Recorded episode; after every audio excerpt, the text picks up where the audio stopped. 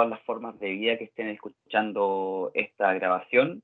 Si han decidido ponerle play, significa que se han conectado a la Odisea Radial de la Nación X, un Estado-nación plurinacional, multicultural, con regiones autónomas, una idea, un concepto que existe mientras ustedes estén escuchando esto. Mientras le pongan play y escuchen este podcast, se les extiende la ciudadanía de la Nación X. Me acompaña después de muchos años luz. Me acompaña eh, mi compañero Jorge. Jorge, ¿cómo estáis? Bien, ¿y tú, Diego? Feliz nuevamente de encontrarme en este plano dimensional. Pasé demasiado tiempo perdido en la zona fantasma.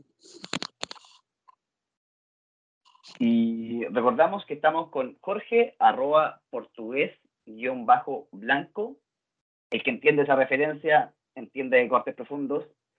Y les habla don Diego, eh, arroba historietador, por si nos quieren visitar en nuestras redes. Y eh, el podcast Nación X, que es el brazo comunicacional armado perdón, del Frente Astral. Frente Astral es una célula terrorista, bueno, de terrorismo literario, donde nos dedicamos a la guerra asimétrica comunicacional. Esa es nuestra, nuestra bandera de lucha. Y el la no, está muerto. No, no está muerto. está, operando desde la sombra. exactamente, sí. Y, esta, Jorge, y estoy súper feliz porque siempre que hablamos de actualidad, eh, lo hacemos con un desfase como de dos semanas. El podcast anterior se trató del capítulo nuevo de Saga, estrenado un mes después de que saliera Saga. Sí. El capítulo 55. Entonces, como ya habrán leído en el título de la, del podcast, si están escuchando en Spotify o en otra plataforma, hoy día nos lanzamos de lleno, sin introducciones, sin preámbulos, sin nada. Eh, hablamos de The Batman, ¿cierto, Jorge?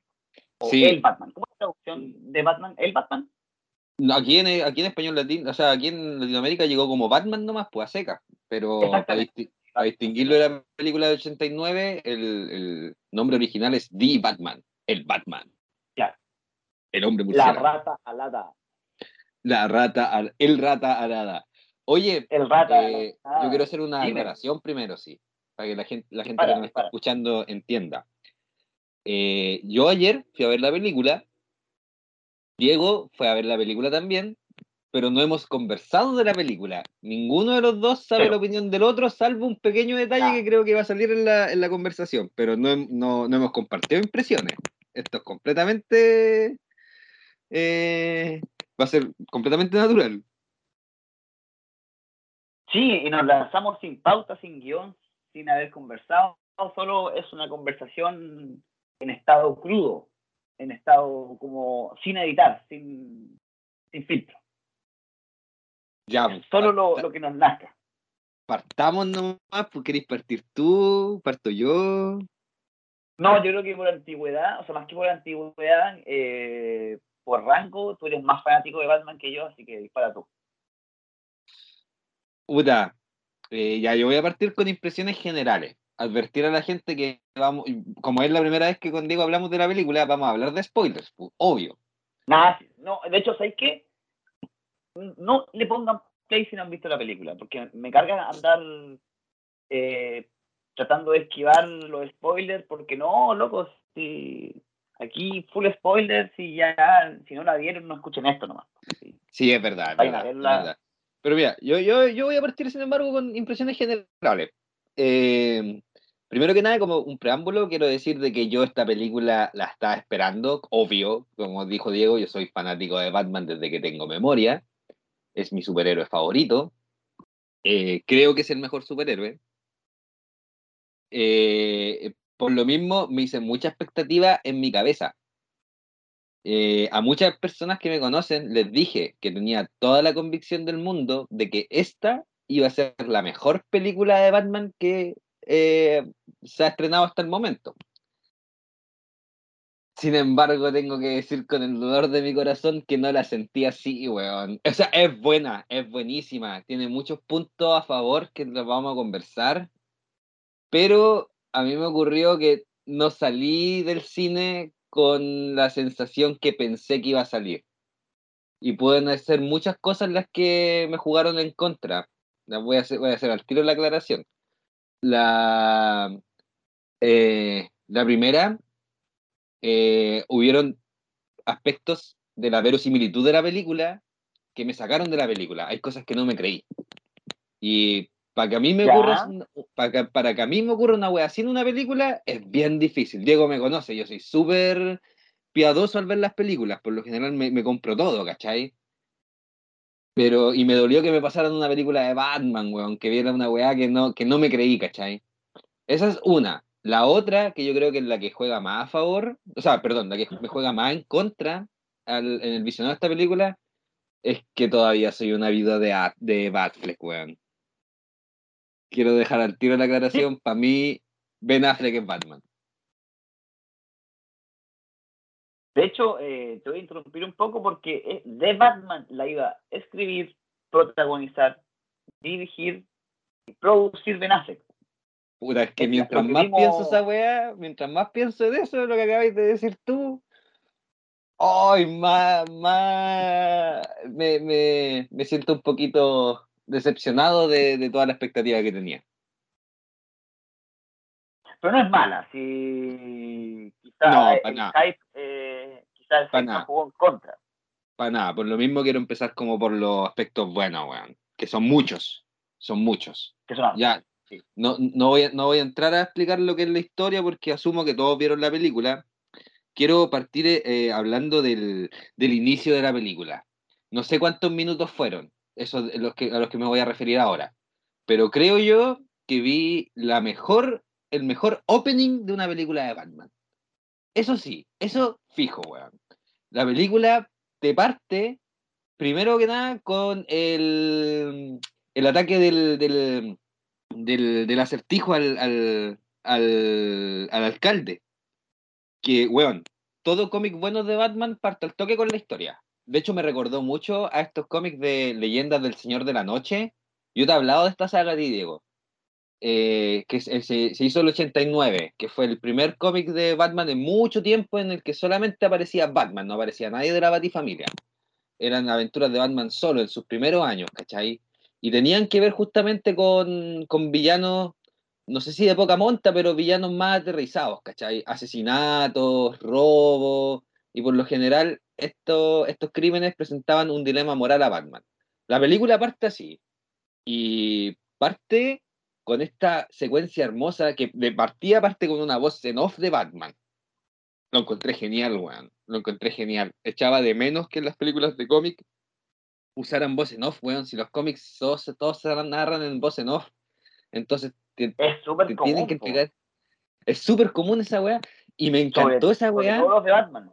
Exactamente. Me, encantó cómo ambientan el hecho de que, ya, te parten. No, este no es una película de origen.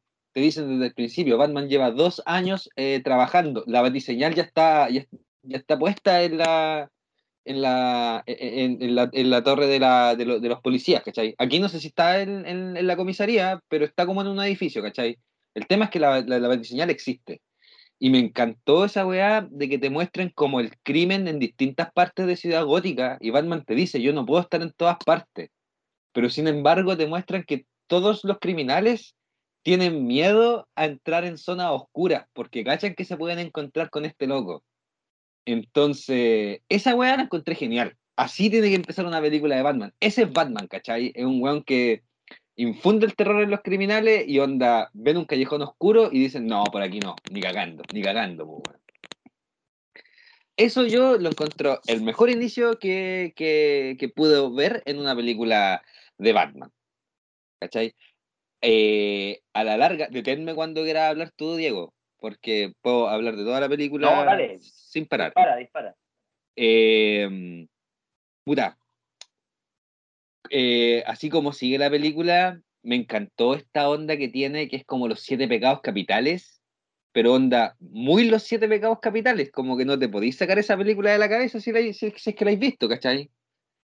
Y la manera en la que eh, reinventan al acertijo como este asesino serial, onda, mucho más brígido de lo que realmente es el acertijo en los cómics, me gustó mucho, me gustó mucho. Me gustó mucho la onda detectivesca en la que Batman tiene que averiguar estos acertijos para anticiparse al próximo golpe de este asesino serial. Eh, eh, me, me, encantó la, cómo en la medida de esa investigación nosotros vamos conociendo a todos los personajes que van a formar parte de este juego.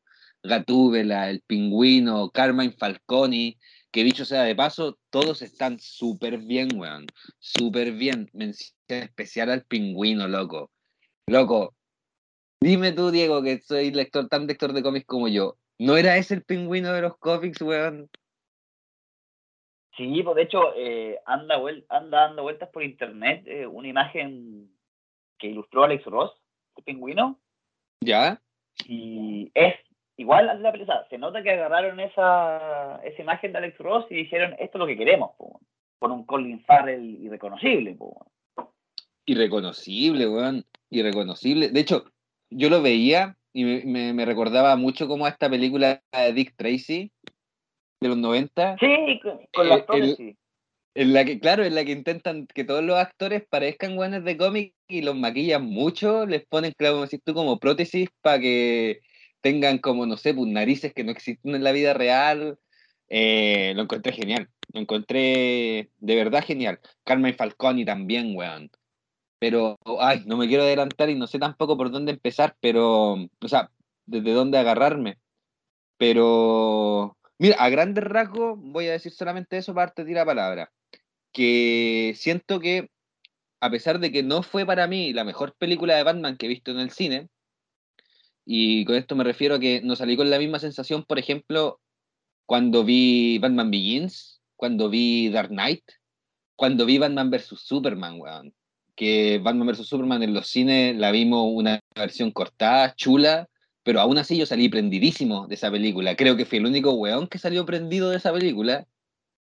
Y aquí no, po. aquí me pasó que salí muy reflexivo, onda, hubieron hartos detalles, como te decía, que no, no me cuajaron del todo.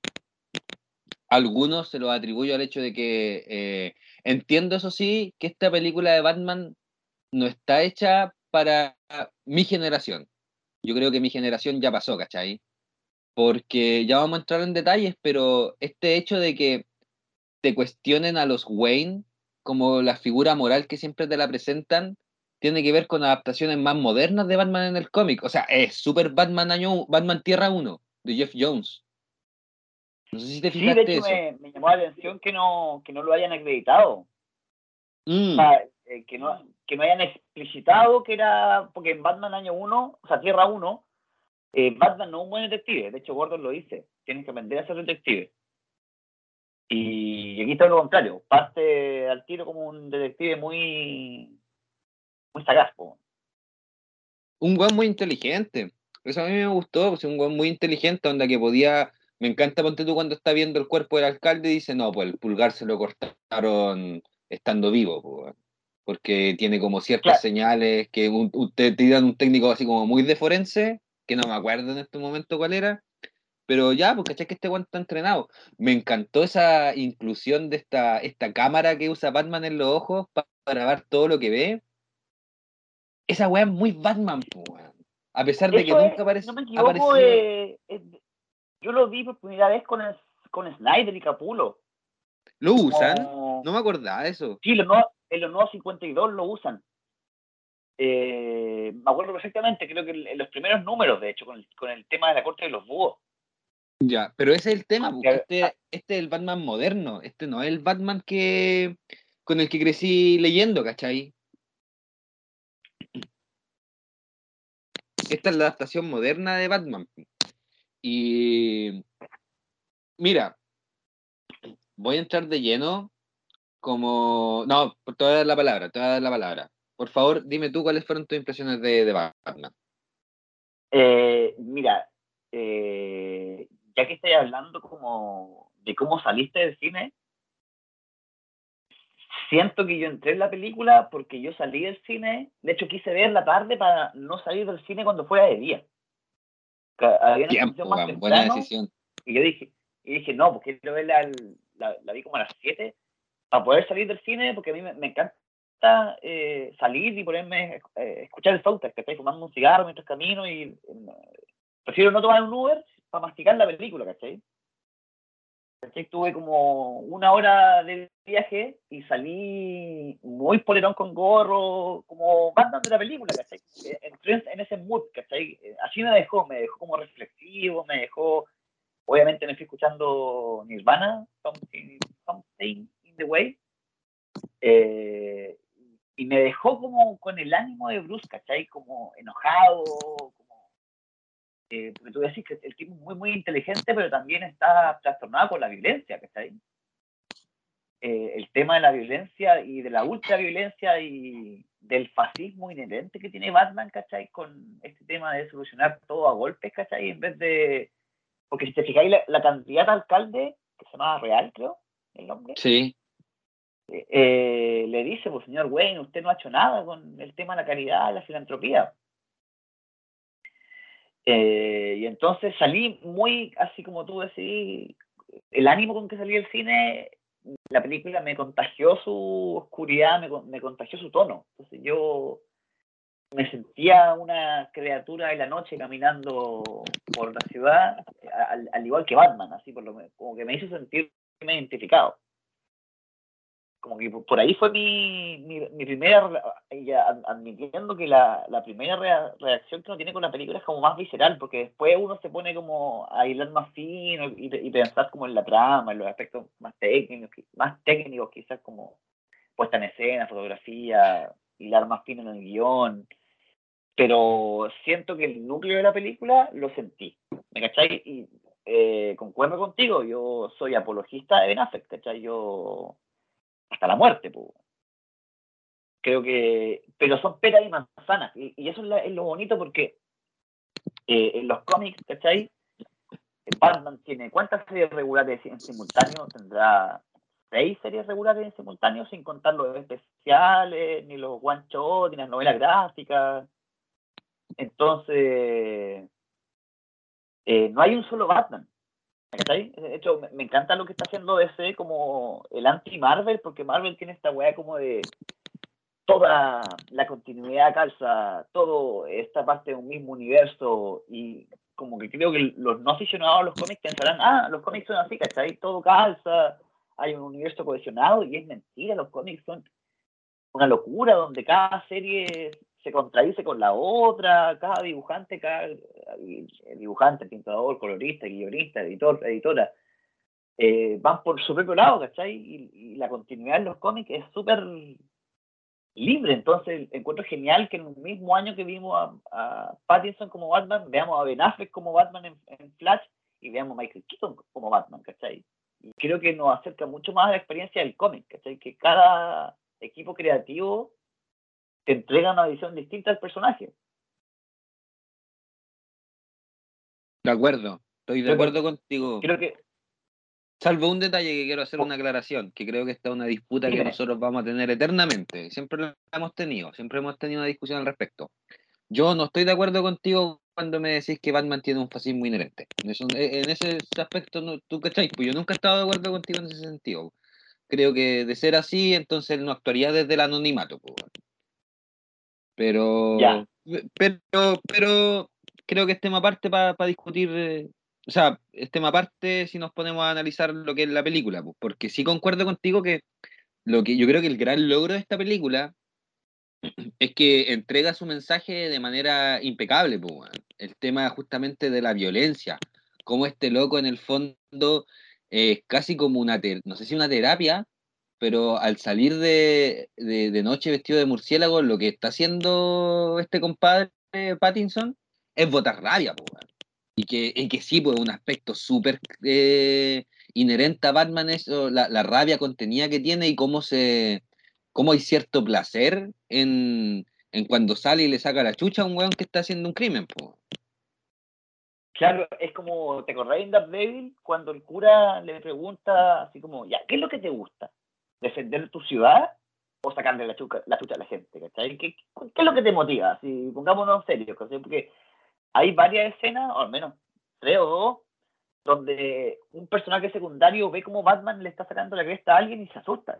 Así como... Sí, pues, o sea, el final, cuando, cuando se inyecta la adrenalina, esa weá la encontré genial, cuando el weón no, no, se puede parar y se inyecta adrenalina y le empieza a sacar la chucha a un weón y llega Gordon a pararlo, Gatúbela también que está ahí, queda para cagar, ¿cachai? Y creo que ahí cierran como el círculo con el mensaje, ya voy a entrar en spoiler, pero ahí cierran el círculo con el mensaje cuando le sacan la máscara a este weón al que Batman le está pegando y el weón dice, yo soy la venganza. Claro, y de, de hecho e, es, genial cuando una película tiene un tema principal, porque si, si nos vamos a las Batman de Nolan, cada, cada una de ellas está eh, definida por un solo concepto. Miedo, la primera, caos, la segunda, y dolor, la tercera. Claro. Entonces, cuando te queda muy claro cuál es el concepto de una película, al primer visionado, porque aquí yo, el concepto que, que puedo sacar en limpio es venganza, furia, como que por ahí va sí, resumiéndolo a, un solo concepto, ¿me cachai? Eh, solo como el núcleo de la película, ¿cachai? Porque todas las películas tienen un tema. Algunas son más explícitas y otras son eh, lo hacen de manera un poco más sutil. Pero aquí no es sutil el tema. Si, de hecho, hasta el nickname de Batman es Vengeance, así le dice el pingüino, Mr. Señor Venganza, ¿cachai? No, y, y todos le dicen así en algún momento, Gatubela igual, le dice venganza. Entonces, esa me da risa porque esa weá que, se tiraba como a la talla, ese meme, el venganzas. Eh, resulta ser cierto en la película, pues así lo conocen, no le dicen. De hecho, no recuerdo en la película a alguien que le haya dicho Batman. No, yo tampoco. Bueno, podemos estar equivocados, pero no así como. Yo no recuerdo que alguien le haya dicho Batman, me acuerdo que cada vez que le, le dicen venganza.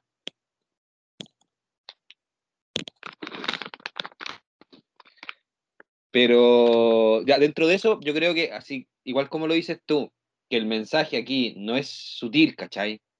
Está implícito, pero también es, explícito. Creo que no es burdo, ¿me entendí?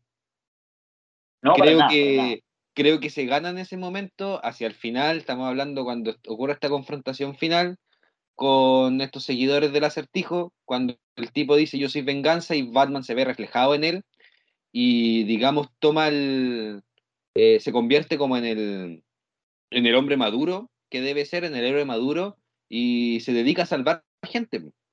Yo, a mí me pareció, dentro de los apartados, bueno, porque no quiero pasar todavía los apartados que no me gustaron, pero a mí me pareció que qué imagen más poética para representar el heroísmo de Batman, el hecho de que el weón toma una antorcha y guía a la gente hacia un lugar seguro me pareció una buena representación de lo que es Batman como héroe, tal cual, como un, líder, una guía. Claro, esa imagen estaba en los trailers. Yo pensé que el tipo estaba guiando a los policías como un enfrentamiento, porque es un plano cenital, como abuelo de pájaro. Claro. A vista de pájaro, ¿cachai? Entonces se, se ve Batman de arriba guiando con esta bengala, con esta antorcha, guiando un grupo de personas, y yo dije, ah, quizás está guiando a los carabineros, a los carabineros, a los pacos, eh, hacia algún hacia algún lugar como para una batalla. No, pues eran civiles. Pues él, se pone como en la punta de la lanza de, salvar civiles, al final, pues esa es la cosa. Pues, después del desastre que causó el acertijo, como tú decís, pues no. Eh, creo que el mensaje de la película que es que la violencia no es tan buena, que al final. Tal cual. Tal cual. Como que igual lo siento apropiado justamente por el hecho de que el Batman de Affleck fue tan criticado por el uso de la violencia. Me parece que Matt Reeves igual fue un el director fue un buen inteligente al centrar su Batman en un estado de ánimo similar, pero ocupar su película para evolucionarlo hacia ese héroe que no sé si todos queremos ver, pero, pero no, nos complace a todos verlo, ¿cachai? O sea, es como ya, este weón no es malo, este weón es bueno, ¿cachai? De hecho, me acordé mucho cuando, una frase de las películas de Affleck cuando te dicen que Superman era un, foco de esperanza para la gente. Ya, yo vi esa misma frase representada como imagen en el momento en que Batman toma esta bengala y, y se lo lleva. En el apartado malo, lo que sí tengo que decir es que, como tú sabiamente siempre has advertido, Diego, el problema de los trailers actuales, weón siento que los trailers me mostraron demasiado, me mostraron mucho, me mostraron todas las secuencias de acción, me mostraron esa parte de la bengala, ¿cachai? Entonces esa weá igual me causó ruido. Ah, sí, pues de hecho yo estaba viendo la película y decía, ah, aquí se viene la persecución del pingüino. Ah, aquí se viene el final peleando contra los secuaces del acertijo, como que ya podía armar la película en mi mente solo viendo los trailers, ¿cachai? Y esa weá no, no a, mí no me funcionó, ¿cachai? Igual me quitó cierta sorpresa. Ya, pero hay que, Jorge, hagamos el debate. hagamos, hagamos una side quest. Eh, los trailers, ¿es culpa de la empresa por mostrarnos tanto o es culpa de nosotros y nosotras eh, por engancharnos y por consumir eh, esto de manera compulsiva? ¿Quién tiene la culpa ahí? Mira, voy a hacer algo que no debería y que de hecho es como para mí una señal de por qué esta película siento que no me, no me gustó tanto como yo esperaba, que voy a hablar de Zack Snyder. Porque. Siempre hablamos de Zack Snyder. Todos los caminos llevan a Zack Snyder. Es que no debería, pues, weón, me entendí. O sea, yo siempre, yo te juro que pensé que, que onda iba a ver esta película y me, me iba a olvidar de, de, de, de Zack Snyder, pues, weón, pero no pude. No pude. Y pues, yo hago la aclaración desde ya.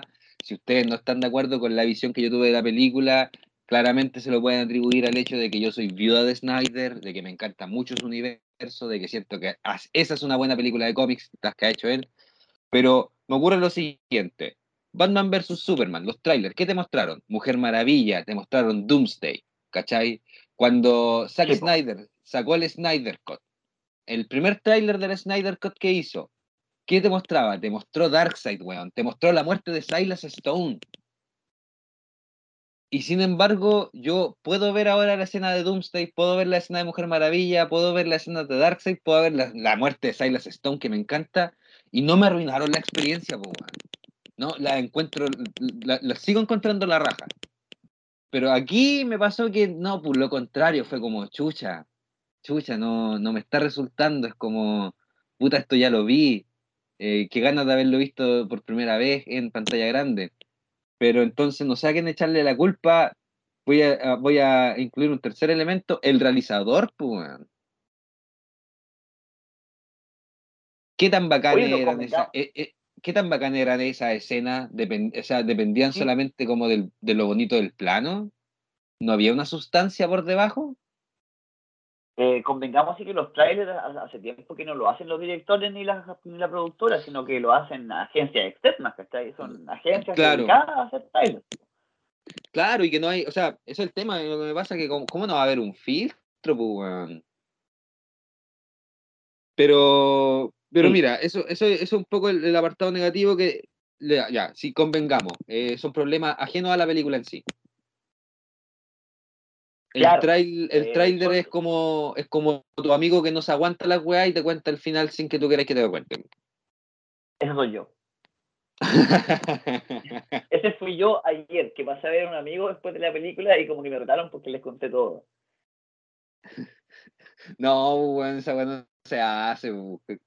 Es que no puedo evitarlo. Me cuesta. Es que me malo, porque cuando uno habla de lo que le gusta es difícil parar. Ya, pero mira, eh, volviendo al apartado positivo de la película, eh, me quiero referir a algo que los trailers nos mostraron. Lo, único que siento yo que se ocultaron, eh, el acertijo.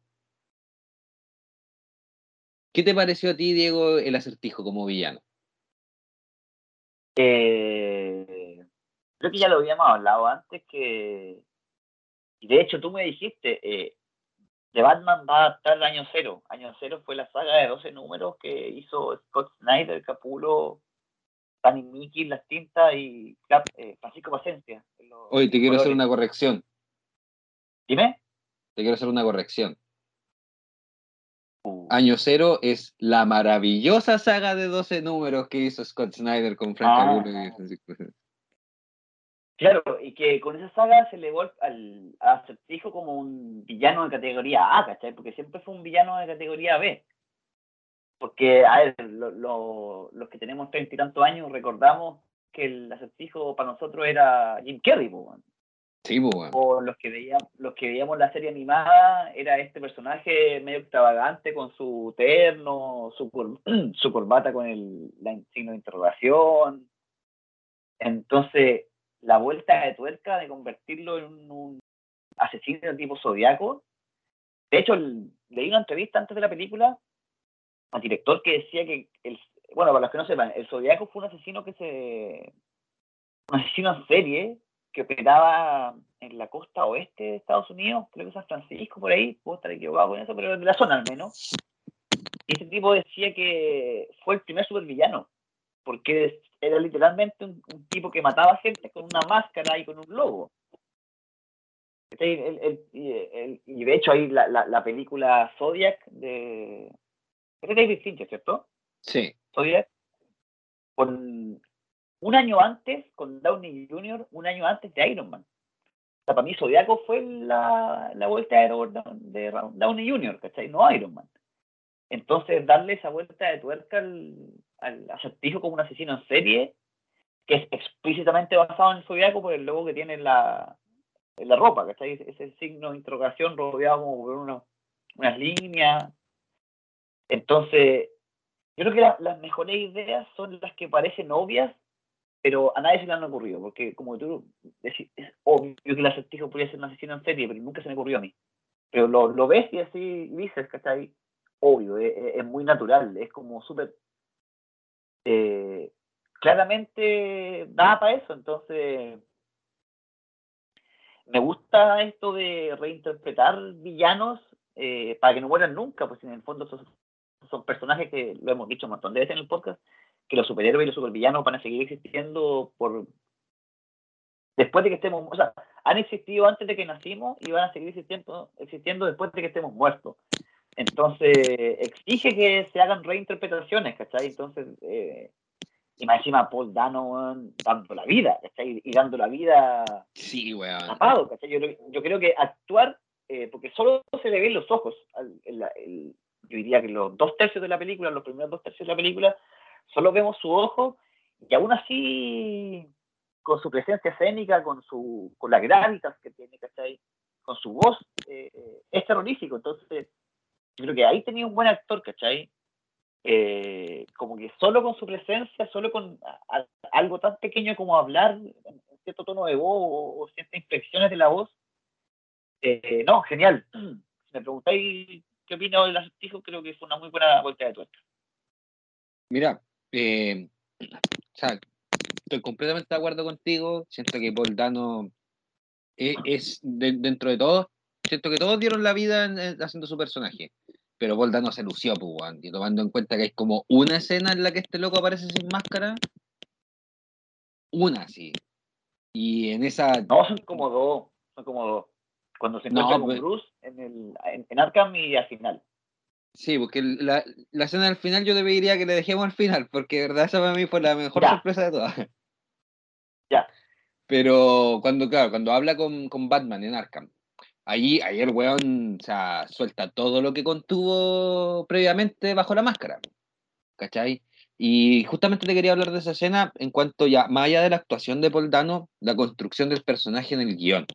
A mí me gustó, lo encontré genial, Juan. De verdad que no me vi venir ese, esa vuelta de tuerca en la que finalmente descubrimos que la razón por la que el acertijo le envía los, los, acertijos directamente a Batman es porque lo está usando, El weón todo el rato está, está usando a Batman como una herramienta para conseguir lo que quiere. Por eso apuesta a que Batman eh, descubra los acertijos, ¿cachai? Y se mueva al lugar hacia donde él necesita que se mueva. Finalmente, él, insisto, esto es spoiler, él es el que saca a Falcone de su escondite porque es lo que necesitaba el acertijo, pues él no se podía meter ahí. Ese aspecto, claro, es una gran mente maestra. lo encontré genial, lo encontré genial, ¿cachai? No me, nunca, nunca jamás me vi venir eso. No pensé que lo que estaban ocupando, a pesar de que después de que ocurrió dije como, weón, era súper obvio. Pero me encantó porque la película me escondió esa obviedad. Me compré que de verdad el acertijo era un weón que enviaba los acertijos solamente por esta convulsión a la que estamos acostumbrados en los cómics de que Edward Nigma no, puede contenerse en mandar acertijos, ¿cachai? Pero aquí le dan esta explicación de que finalmente él está ocupando a Batman, ¿cachai? Está en, un nivel intelectual un poco más alto que él, pues incluso el mismo acertijo lo dice. Pensé que eras más inteligente, te di mucho crédito, Y, a, que Batman descifra los códigos con una celeridad increíble, con, con Alfred. De hecho, eh, Batman responde los acertijos en segundos, ¿cachai? Claro. Y, los piensa. Pero ¿qué era la intención? Pues porque finalmente, si te ponía a pensar en el fondo, lo que estaba haciendo el acertijo era contándole a Batman qué es lo que había ocurrido, cuál había sido ahí el, el fraude que tenían los policías de Gotham con los altos cargos, con la mafia. Él le revela todo porque incluso en esta parte cuando raptan al fiscal de distrito y el acertijo finalmente lo que quiere hacer es obligar al fiscal de distrito a que le cuente a Batman qué fue lo que ocurrió con esta operación antidrogas de la que te hablan toda la película. Claro. ¿Cachai? Y, no lo logra ahí, pero le sigue dejando pistas para que Batman averigüe solo, ¿cachai? Y todo culmine, digamos, con el asesinato de Carmine Falcone. Que, insisto, lo encontré genial. Un muy buen uso del acertijo, muy inteligente, ¿cachai? El hecho de que después de verlo fuera como tan obvio que el acertijo estaba usando a Batman, eh, se agradece que la película te sepa disfrazar esa obviedad, que te engañe, ¿cachai? Yo creo que eso es lo que esperamos todos de una buena película de misterio, que te engañen. Y, eso habla muy, muy bien de los guionistas, porque en el fondo eh, me, pasa lo mismo con la Casa de Papel, en el sentido que el guionista de la Casa de Papel tiene que, se tiene que cubrir el plan para robar el banco. Claro. Entonces, habla de que es una persona muy inteligente, entonces el acertijo, los guionistas, ¿cachai? Los realizadores tienen que ser tan inteligentes como él para armar el plan, ¿cachai? Exactamente, exactamente. Y en un apartado un poquito más emocional del personaje, no este aspecto tan intelectual que tiene o tan bien planeado. Me gusta mucho que hayan reinventado al acertijo como un chico que creció en el orfanato Wayne, creció como odiando a los Wayne por todo lo que representaban.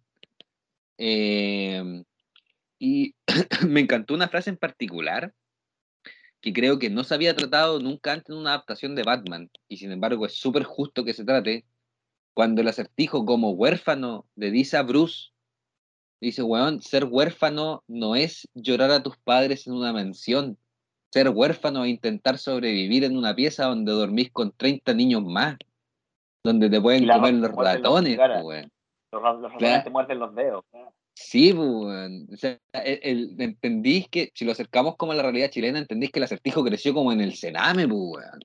Claramente, de hecho entonces, la, la le dice a Batman, tú, tú tienes plata, le dice. Sí, sí, le dice así como, bueno, tú, eres millones. Porque hace un juicio de valor como muy de cuico, así como, no, las decisiones que tomó esa persona le llevaron a ese camino, ¿cachai? No, pues, bueno, está obligado a, tomarse estas decisiones por desesperación, ¿cachai? Claro, pues entonces como me encantó eso como de criticar la, la tristeza que siente Batman siendo que es un weón acomodado, pues. Eso lo encontré súper justo de parte del acertijo, sentir envidia por Bruce Wayne, porque todo el mundo eh, pensaba que, oh, Bruce Wayne, pobrecito, perdió a sus padres a tal edad, y que nosotros estamos acostumbrados a esa visión, pues, si Batman siempre ha sido el héroe, entonces cuando uno es seguidor de Batman también, sentir la pena de Bruce al perder a sus padres, pero omites ese pequeño detalle de que es un weón que lo tuvo todo desde la cuna, pues. Y lo tuvo todo, pues. Entonces, es muy bacán cuando, claro, el, acertijo le dice a esa weá, le dice, bueno, tú no sabís lo que es ser huérfano, ¿cachai? No hay sufrido lo que es ser huérfano. Y estamos pensando en el acertijo que es una mente maestra, es un weón genial, ¿cachai? Un weón que seguramente se merecía más de la vida de lo que realmente tuvo. Claro, lo, que yo siempre digo que quizás cuántos científicos nos estamos perdiendo en el África subsahariana por la falta de oportunidades, ¿cachai? Porque no es, que los cabros sean tontos, los cabros, las cabras sean tontas, sino que simplemente tienen menos o más herramientas para desarrollar su intelecto, ¿cachai? Bueno, yo la otra vez veía una entrevista a. Oh, no me acuerdo cómo se llama este hip hopero famoso. Arte Elegante. Arte Elegante. Eh, hip hopero chileno, ¿cachai? El loco viene de un hogar del Sename. Viene un trasfondo de delincuencia, drogadicción, etcétera, etcétera. Y el guan salió adelante con su arte, ¿cachai? Y luego contaba en una entrevista lo impresionado que se sentía cada vez que visita un hogar del Sename al descubrir tantos artistas, ¿cachai? Que se están perdiendo ahí porque el, que el sistema los va a corromper, la vida, la falta de oportunidades los va a corromper, ¿cachai? Entonces lo sentí como muy potente, muy cercano eh, eh, esta revisión del acertijo como, como el huérfano que entiende que, la gente millonaria en realidad, un, un, poco, arrastra un poco el mensaje que tiene la película Guasón. ¿Cachai?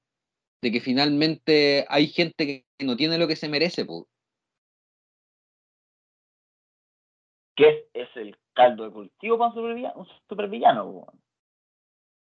O sea, no, me extraña que Gótica produzca este tipo de personaje. Claro, claro. Yo, eso, eso es lo que más eh, agradecí de la película. Tengo que serte sincero, sí. Me ocurrió que, como fanático de Batman, tiendo a cometer el error de siempre mirar a, a Bruce, a los Wayne, con ojos de niño. Entonces llega un momento en la película en que te presentan como los trapos sucios de la familia Wayne y, me duele, ¿cachai? Me duele, siento que atacar a los Wayne es como que atacaran a mis viejos, ¿me entendí?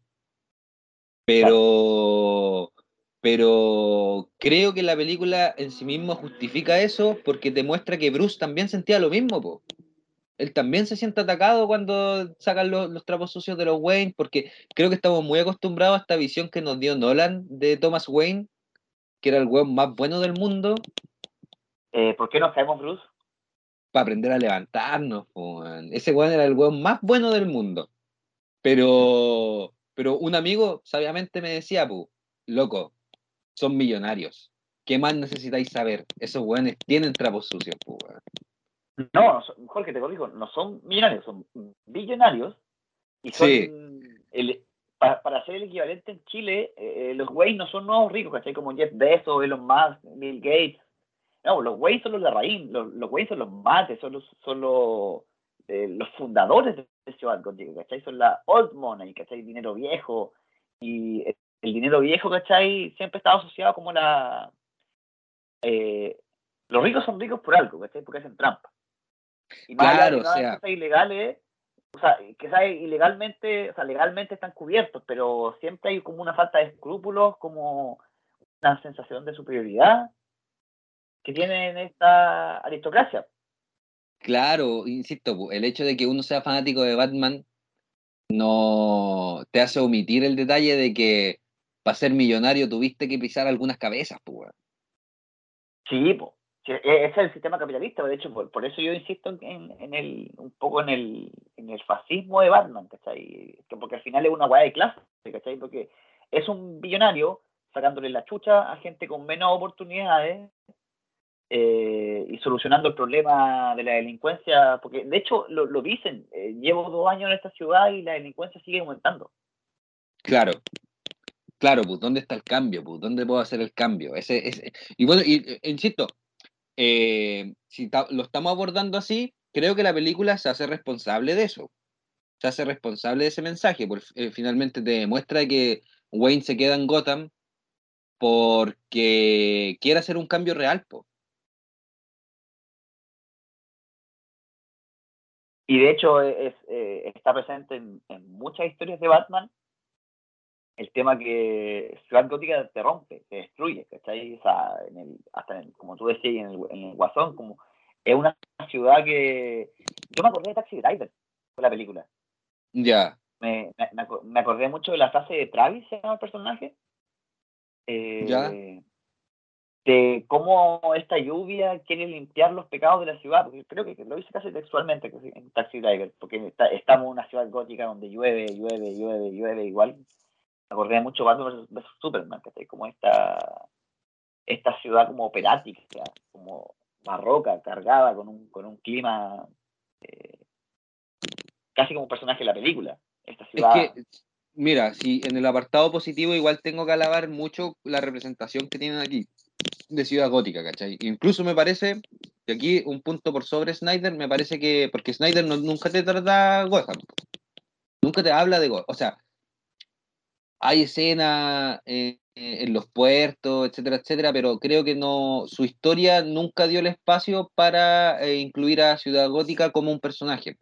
No como lo hizo esta película, por ejemplo, que en esta película sí tenía ahí una presencia de Gotham súper fuerte, muy marcada, ¿cachai? Interactuaba con los personajes y es tal como decís tú, pues la veíamos como una ciudad en donde Sencillamente no hay esperanzas. Igual Gotham es una mierda de ciudad. Es una ciudad hecha para ricos. Claro, la opulencia siempre ha estado presente, a pesar de la corrupción y que es una ciudad como con... En realidad es como el capitalismo, que hay mucha, poca gente con plata y muchos sin plata, pero el sistema necesita a la gente sin plata porque alguien tiene que limpiar las casas, ¿cachai? Alguien tiene que limpiar los baños, alguien tiene que servirle la comida a esa gente rica, ¿cachai? Claro, y, por lo mismo, no es de extrañarse que dentro de la película el, el guasón haya generado cierto culto. O sea, perdón, el acertijo haya generado cierto culto. Que la gente se siente eh, identificada con el acertijo. Que ocurre muy temprano en la película. Onda muere el, muere el alcalde y ya hay gente con pancartas con el signo de interrogación. Claro, eh, que es como muy parecido a lo que. O sea, voy a hacer quizá una comparación descabellada, pero eh, el estallido social, ¿cachai? Los estallidos sociales alrededor del mundo, como rebelarse en contra esta clase dirigente, y de hecho el acertijo lo, explican como, como muy brevemente que tenía como un foro con seguidores, porque en un momento dicen, tiene 500 seguidores, yo les conté como, oye, pero eso no, va, no va para influencers. No, pero eran seguidores de un foro privado como de esta gente que cree en el estado profundo, que cree en las conspiraciones. y los más radicales de los radicales. Exactamente, en el fondo es esta gente que votó por Trump. Claro. esta gente que te dice que hay, que hay un deep state eh, que cree en el cubano, en estas teorías de, de conspiración y es gente bastante peligrosa.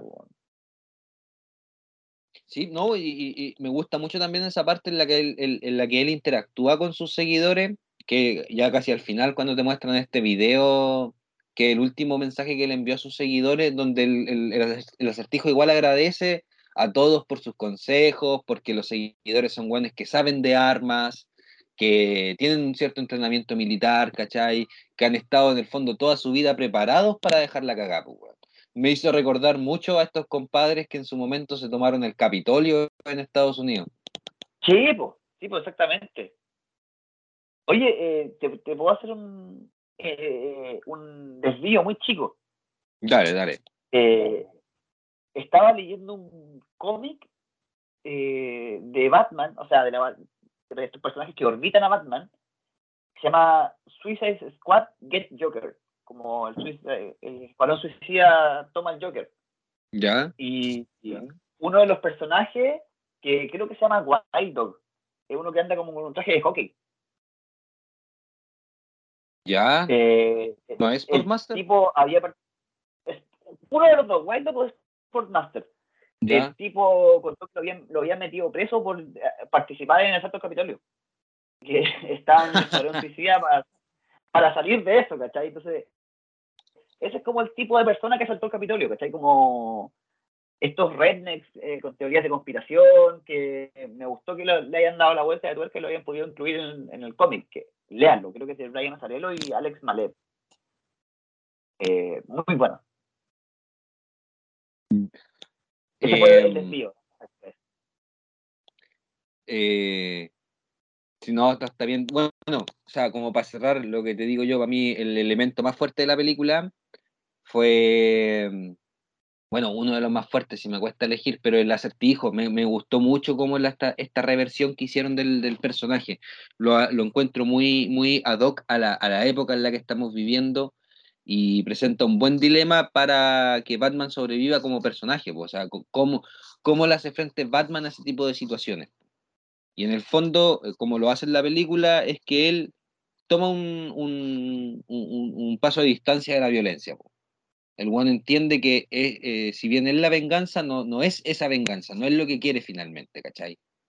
El, siento que hubiese sido chulo si lo dicen tan abiertamente, pero en el fondo él elige como la justicia por sobre la venganza. Claro, y de hecho, ese es el problema de Hollywood, que de repente te, el mensaje de la película te lo, te lo meten así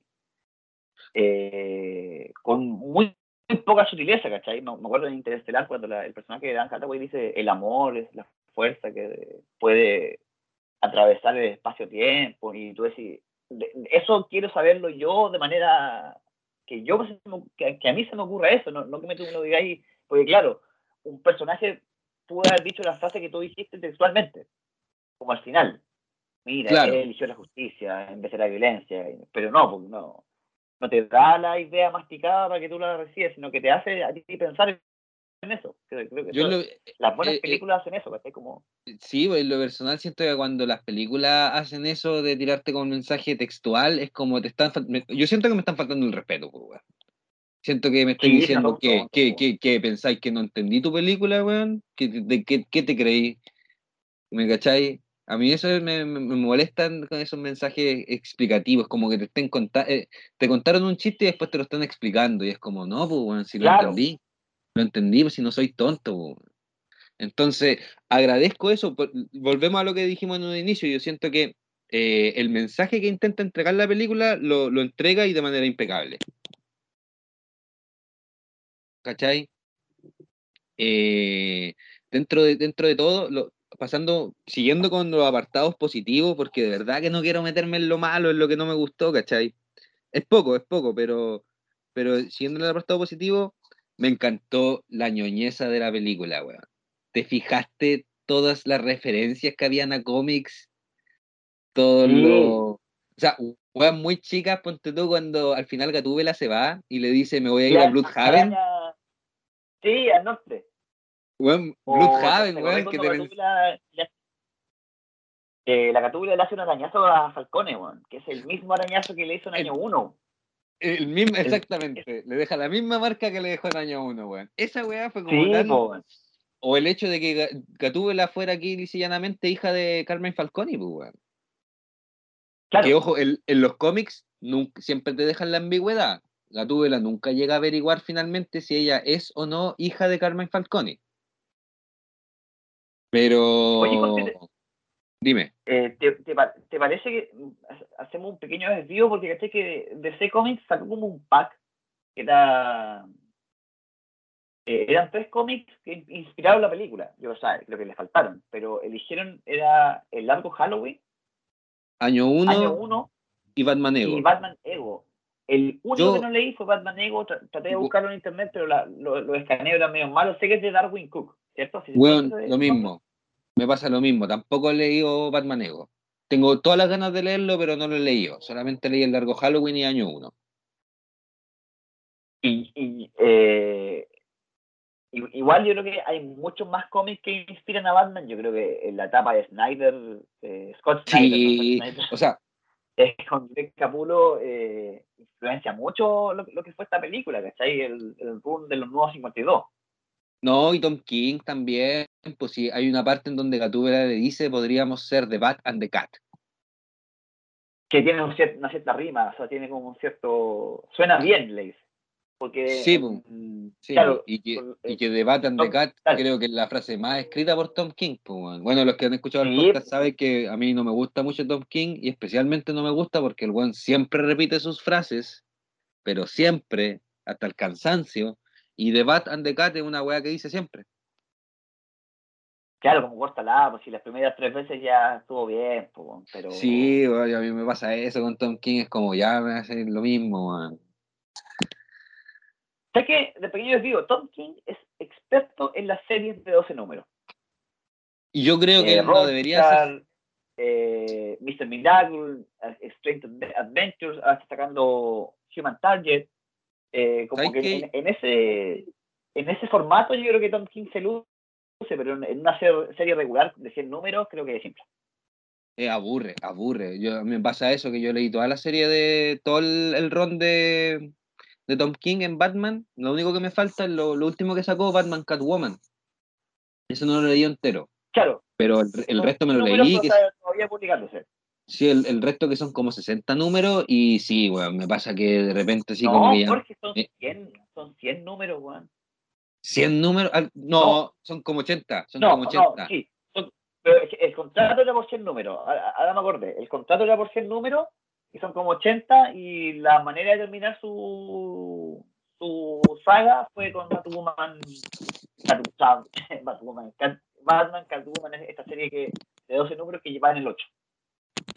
Sí, pero yo pienso que todo el ron de. Aquí me van a crucificar los fanáticos de Batman, porque Tom King ha sido uno de los escritores más aclamados del personaje en el último tiempo, pero yo siento que esos 80 números perfectamente pudieron haber sido 12, weón. te, lo juro, es que te lo juro, encuentro que. Eh, encuentro que esta Yo soy Bane es una mierda de saga, weón.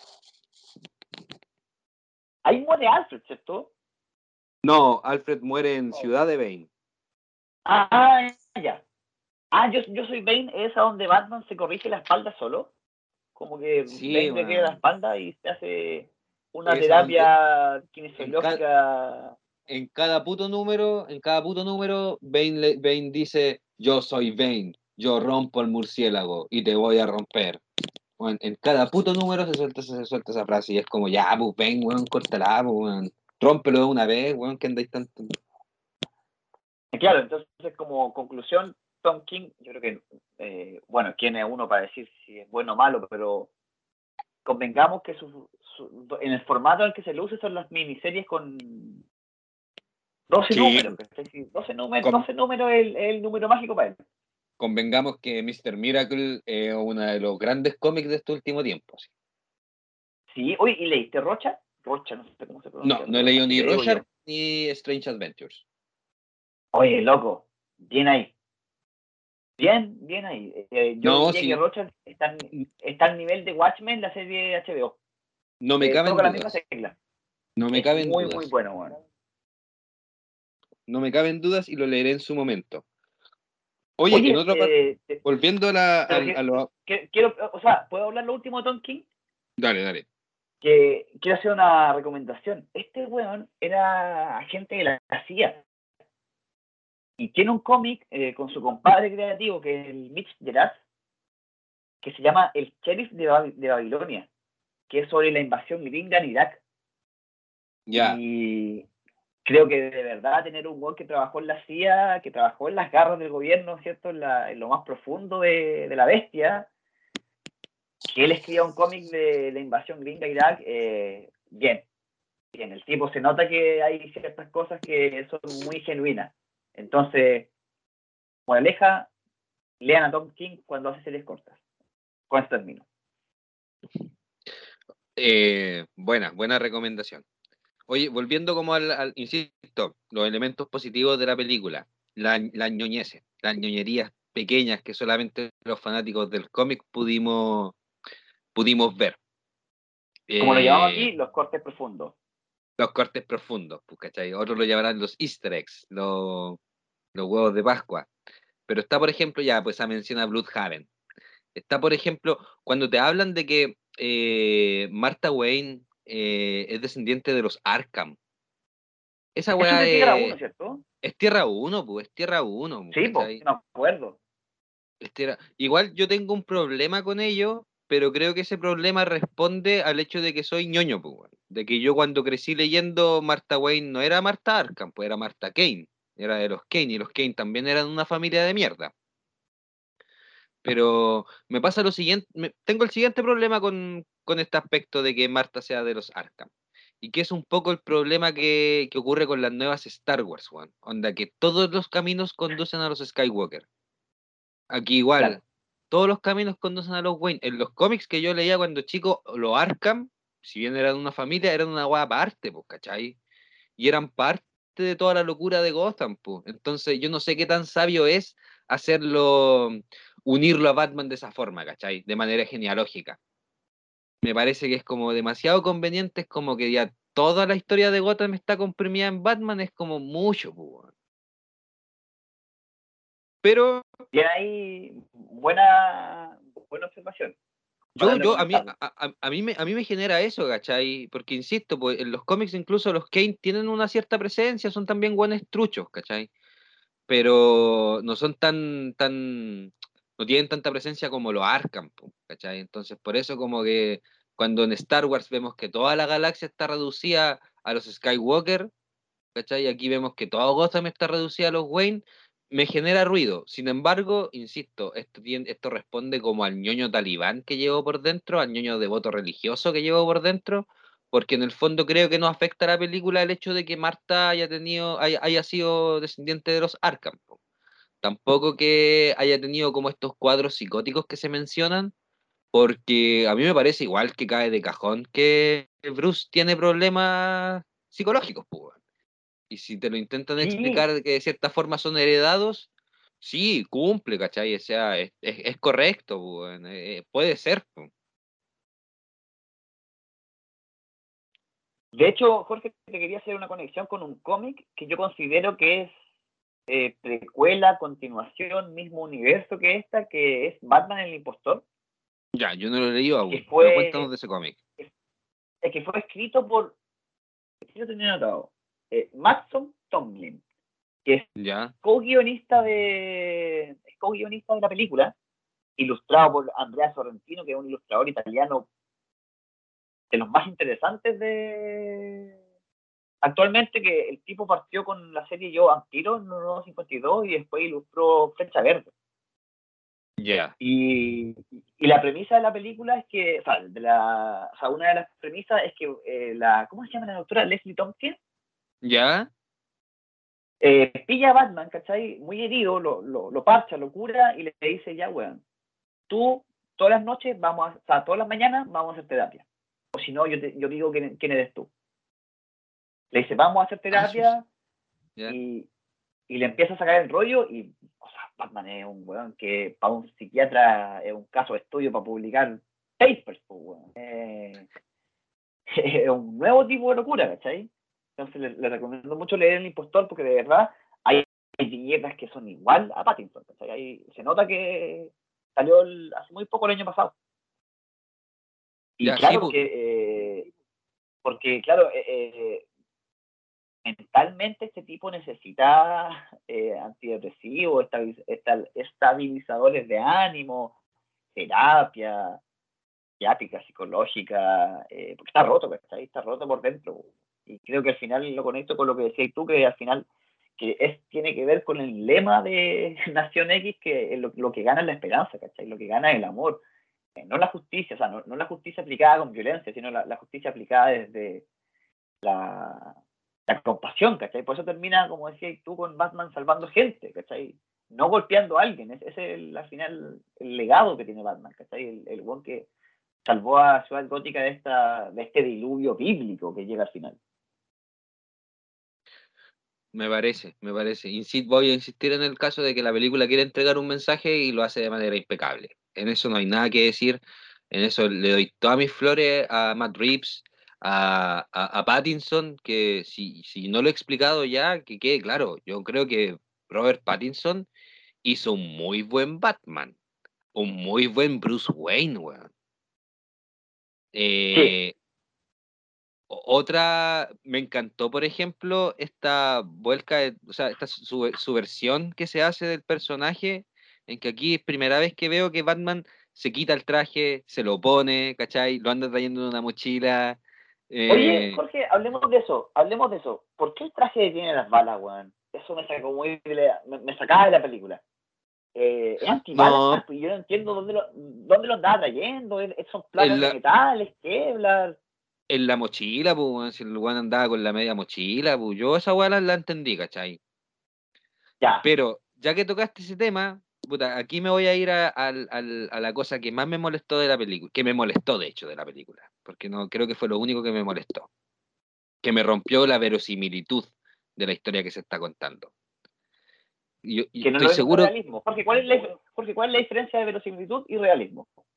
Es que realismo, tal como lo dice, es que la película va a intentar centrarse en, las leyes de la física tal y como, la conocemos en el mundo ajeno a la obra, pues, en el mundo desde donde leemos la obra la verosimilitud es distinto, pues hacerlo parecer como si fuera real. ¿Cachai? Que, que, la película se sostenga en una lógica que es propia y no la quiebre. Y, yo, y yo creo que acá la quiebran. A mí me ocurre eso, que, que la quiebran, que no... Yo creo que quizás tú también lo notaste, weón, que son las explosiones. Uh, sí, O sea, a, Batman le explota una bomba realmente quema ropa. le explota en la cara, le explota en la cara. Y yo entiendo que el traje puede tener algún grado de contención del golpe, que lo puede, de hecho en la película lo noquea y lo noquea por harto rato. Eso es verosímil, ¿cachai? Pero que chucha loco no se quemó en la parte de la boca, ni un rasguño. Yo me acuerdo, por ejemplo, voy a volver a Zack Snyder, cuando Batman rescata a Marta y hay una explosión también de un tanque de gas que genera mucho fuego. Después Affleck sale de eso transpirando, con hollín en, la parte de la boca. ¿Cachai? Pero aquí este loco está pulcro, weón. Y le explotó literalmente en la cara, weón. Sí, son, bueno, eh, ahí, te, ahí te das cuenta que estamos viendo una película basada en cómics, porque los cómics son tan infantiles como para que recordemos, esta película son, bueno, este es que ni un, ni, un, ni un corte, loco, ni un corte, ni siquiera un, no, no, o sea, es que eso no como que no me lo, me, me sacó de la película. Y la otra explosión, Alfred, weón. También. Qué chucha, qué chucha. Mira, ya, los que vieron la película saben, hay un momento en que el acertijo marca como víctima a Bruce Wayne y le envía una carta bomba. Y esa carta bomba la recibe Alfred. Y Alfred alcanza a darse cuenta de que esa es una carta bomba, la arroja lejos y yo honestamente te voy a decir que eh, como fan de Batman que soy, estuve con el culo apretado. Onda, dije, van a matar a Alfred. Concha mi madre, van a matar a Alfred, loco. Lo van a matar. Así, no, no puede ser. Yo estaba asustado, asustadísimo. Y resulta que Alfred tira la, carta bomba y la weá explota muy cerca de él, pero las heridas que después tiene no justifican la explosión que fuera tan cerca, weón. Mínimo Alfred queda quemado, weón. Mínimo. De hecho, eh, voy, a eh, voy a conectar lo que estoy diciendo con mi cómic favorito de Batman, que es Endgame. Eh, la cuarta vez que mencionas Snyder y Capulo. Porque en Endgame eh, pequeño spoiler, al final tiene una pelea con Joker donde se hacen pedazos. Sí, hermosa pelea. Se hacen bolsa porque el Joker le, clava una carta en el ojo, le pega con un con una piedra ardiendo en la cara y la cara se le deforma con la quemadura, le rompen la espalda. O sea, es, yo insisto que a mí las peleas de superhéroes que me gustan son tipo de authority, sangre, carne carne rompiéndose, huesos siendo quebrados, porque... Es que eh, incluso, si no eres tan, incluso si no eres tan fanático del gore, yo creo que el mínimo lo que pedimos nosotros son consecuencias, pues. Eh, un combo en los hocico te va a eh, dejar morado. De hecho, aquí quiero, voy a desviar para hablar de la violencia en los cómics y en, las series de cómics, porque yo estoy en contra de que te muestren violencia sin consecuencias, porque por ejemplo en Civil War de Capitán América, el Capitán América le lanza el escudo a alguien, ese escudo te parte por la mitad, bueno, un combo del Capitán América en tu cara, certero, te saca la mandíbula, tu mandíbula queda estampada en la muralla. Por eso me gusta de Authority o de The Voice o Invencible, ¿cachai? Donde te muestran el mismo tipo de violencia, pero te muestran las consecuencias, porque yo creo que es súper nocivo. que Yo prefiero que un niño vea Gore en los superhéroes a que vea Marvel y que no sepa que un combo bien dado no te revienta la cara. Porque creo que eso es dañino, porque si te fijáis en algún momento, Batman se ensaña y les pega ocho combos en la cara a alguien, loco, eso te destroza la cara. Sí. Ocho, combos bien pegados te, te deja la nariz. y en, un momento, como tú decías, a, los, a los secuaces de hijos le pega, le pega, le pega, y después te muestran la cara. Tiene como la nariz media rota, tiene como un poco.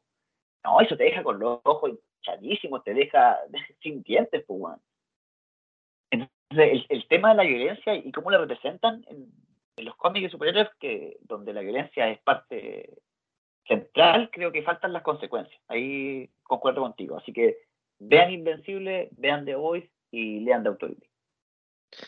mira, quiero volver al tema y que me molestó mucho el tema de la explosión al lado de Alfred, weón. Eh, claro, no mostráis consecuencias. Mira, tú cachás que yo soy súper fanático de las películas de terror. Y aquí entre, entre los que están escuchando, fanáticos de la saga Halloween, recordarán que en Halloween hay un personaje, que es el Dr. Loomis, que es el, psiquiatra que trató desde la infancia a Michael Myers, el asesino en, Halloween. Y resulta que en la segunda parte, eh, supuestamente el Dr. Loomis fallecía en un incendio junto a Michael Myers.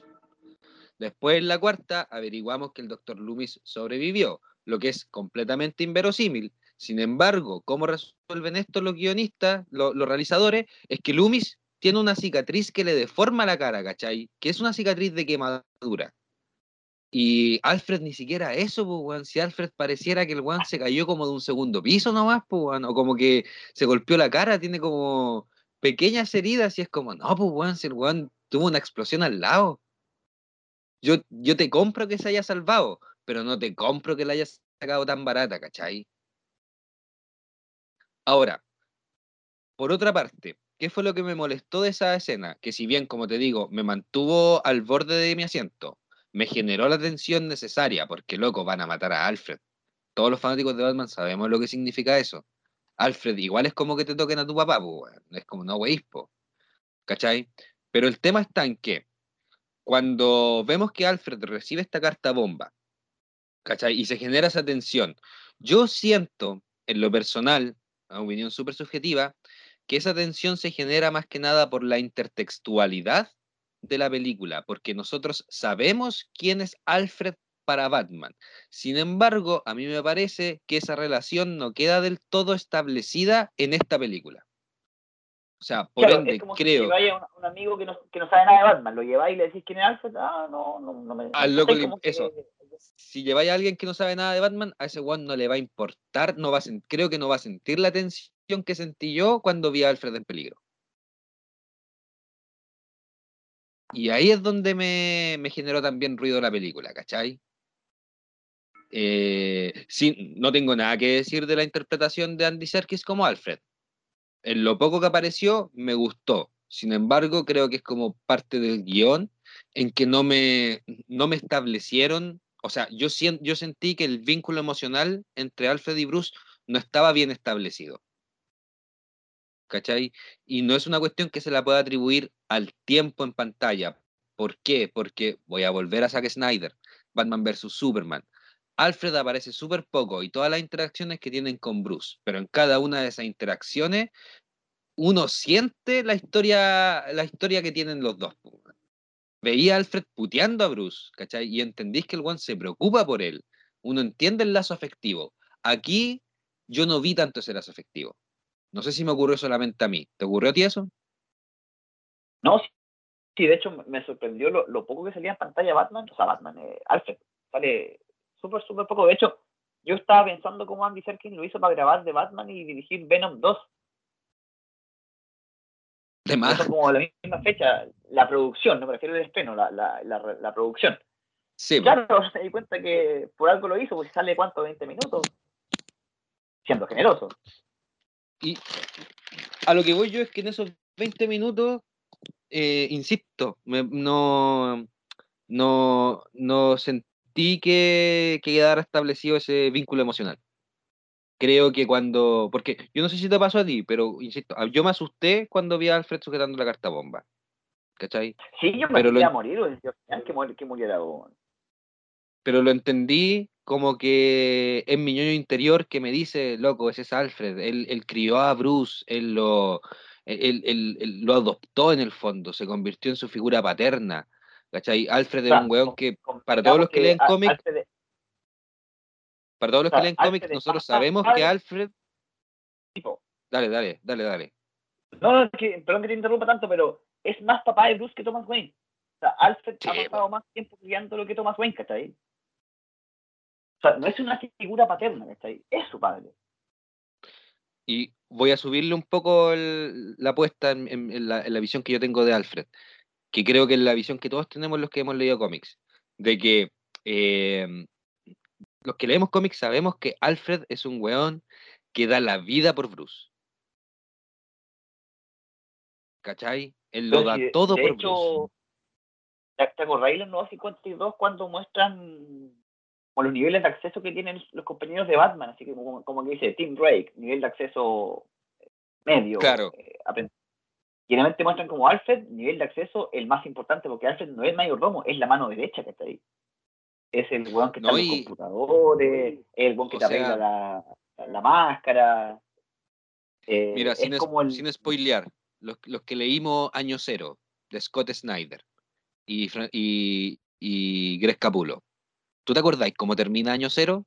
Año Cero termina cuando te muestran lo que Alfred quiere para Bruce, y creo que es una de las páginas más emotivas que he leído en un cómic de Batman, cuando te muestran la visión que él tiene de... La, la, la, vida con este interés romántico, ¿cierto? Se lo imagina llegando a viejo y teniendo hijos, weón, es tan linda, tan, tan linda esa viñeta. ¿Cachai? Eh, y yo creo que esa tensión que te genera la película de Batman al momento en que tú ves a Alfred en peligro se debe únicamente a todo lo que ha venido atrás no a la película. Qué injusto, ¿cachai? Que es súper injusto que para entender una película tengáis que leer eh, cosas antes. Sí, la, película debería hablar por sí sola, ¿cachai? Sobre todo una película de blockbuster que, que está diseñada, porque los ñoños somos nosotros, Exactamente. Nosotros somos los ñoños, no, el público general no, no, tiene por qué saber eso, sino que la película debería eh, darte eso la película, no, no, no tu experiencia previa, como lector, como lectora. Exacto, entonces, incluso, insisto, eh, la película tampoco se permite ese respiro o ese espacio para demostrar el lazo efectivo entre Bruce y Alfred, porque una vez que Alfred despierta, la primera agua que hace Bruce es putearlo, pues. Sí. ¿Cachai? Entonces, creo que ahí Matt Reeves pasó por alto, dio muy por sentada esa relación de Alfred y Bruce. No, no sé si no quiso o no se atrevió o no lo pensó, pero no, no lo mostró, ¿cachai? Quizás por algo de tiempo. Sí, o sea, puede ser por ah, algo de tiempo, pero, pero no sé, pues, weón creo que no tiene que ver, insisto, creo, no, creo que no tiene que ver con tiempo, porque ¿cuántos vimos a Jeremy Irons en Batman vs. Superman? Y sin embargo, ahí el lazo afectivo entre los dos queda mucho más claro. y, tampoco queda claro como desde el cariño, queda, desde, queda claro desde, el, desde que Alfred, el one está toda la película paqueando a Batman, le dice, Juan, no te metáis ahí, no te metáis ahí. Eso es lo que vuelve a un hombre bueno, como lo que le dice la rabia, sí lo que convierte la, un hombre bueno la, impotencia. Oye, qué, triste que, que todavía no nos podamos sacar de encima Batman vs Superman. Me pasa. Yo pensé que esta película iba a borrar esa. Y dije, no, de Batman va a ser la más bacán. Y no, pues sí. Creo que Snyder es el, el verdadero genio ahí, pues ahí donde yo, mi principal conflicto con la película fue ese, que no me hizo olvidar la, las adaptaciones que habían atrás. ¿Te acuerdas ahí? Esa, sensación que con la, el 2008 con la que salimos de, de ver Dark Knight. Ah, weón, sí, pues, ¿cachai? Eso, eso no me generó eso, pues, o sea, yo salía de Dark Knight y anda diciendo, esta es la mejor película de Batman de la historia. Ah, hoy día me arrepiento porque en lo personal lo hemos comentado antes, creo, en capítulo anterior, yo creo que las Batman de Nolan no han envejecido muy bien. No, para nada. De hecho, eh, voy a hacer una confesión. A mí Nolan no me mueve el piso desde el 2008. El 2008, con, sí. Eh, todo lo demás de Nolan no, no me... No, no, no me lo compro para nada. Le admiro su técnica, le admiro su ojo, tiene buen ojo, tiene buena técnica, pero no, no, no es para mí al menos. Pero mira, Night Rises es, es, un, para mí una basura. No, Dark Knight Rises, no, claro. Exageré, exageré, exageré, con, exageré con fines dramáticos. Pero no, no, envejeció mal. No, pero es que tú cachai que Dark Knight Rises, en lo que se refiere a películas de Batman, Dark Knight Rises solamente le gana a Batman Eternamente y Batman y Robin. No le gana a la otra. No le gana a las de Burton no le gana a sus antecesoras tampoco. No, y ya es más fascista que la cresta. Ese, mi, problema es político con esa película, es súper fascista. eso es lo que me ocurre, eso es lo que me ocurre con, con las Batman de Nolan, que yo, claro, ahí te puedo comprar de que sí, hay un lenguaje no sé si fascista, pero súper patriótico, muy norteamericano, ¿cachai? Que se me hace cada vez más evidente. Oye, ¿te, puedo contar un detalle?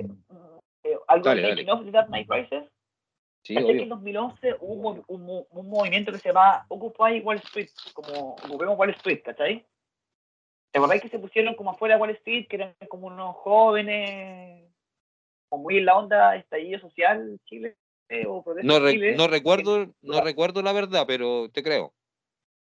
Ya, y la cosa es que eh, Nolan necesitaba grabar en ese lugar. Y como que lo, como que les pidió salir, ¿cachai? Diciéndole, es que mi película se trata de esto.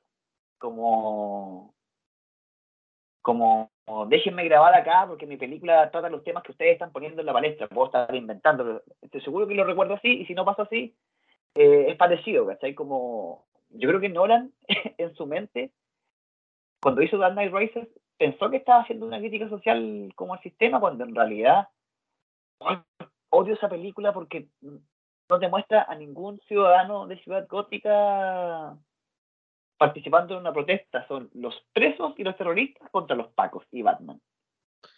Blanco y negro. Y, las, las, guerras civiles, como lo hemos aprendido a lo largo de toda la historia, son grises las guerras civiles, ambos bandos, ambos bandos cometen atrocidades, son grises, no son blanco y negro, son complicadas, los civiles siempre pierden, y en Dark Knight Rises, ¿te acuerdas de un civil esa película? ¿Un ciudadano de no. Ciudad Gótica? No. Ah. y aquí, está, aquí están presentes, Aquí sí veía la gente a los eh, la Gatúbela, ¿cachai? Es una, es una muestra, o, el mismo acertijo, ¿cachai? Que si bien no son, entre comillas, civiles, sino como superhéroes o supervillanos, son gente normal de Ciudad Gótica, ¿cachai? Son gente que la ciudad los destruyó, los quebró. Mira, qué bueno que tocaste el tema de mm, Gatúbela, porque yo creo que también ella es un punto fuerte de la película, así como muy, muy fuerte, porque en el, me gusta mucho que su inclusión en la historia responde netamente a que ella está buscando justicia para su novia muerta. Que yo creo que es la novia, no, no creo que es la amiga, yo creo que es la novia. La Soul Kravitz, que es la, es la actriz, dijo que era bisexual y que dijo que lo nos íbamos a dar cuenta en una parte de la película. Y claro, Pero si pues, era la polola, pues bueno. Era la polola. O sea, yo, yo todo el rato lo vi como la polola.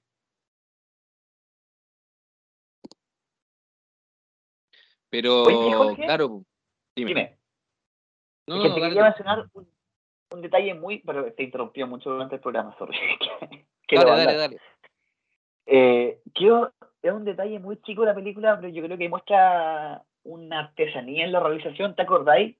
Que lo hablamos en los trailers, que hay como una fijación del director y del camarógrafo y director de fotografía de situar la cámara estática en objetos de movimiento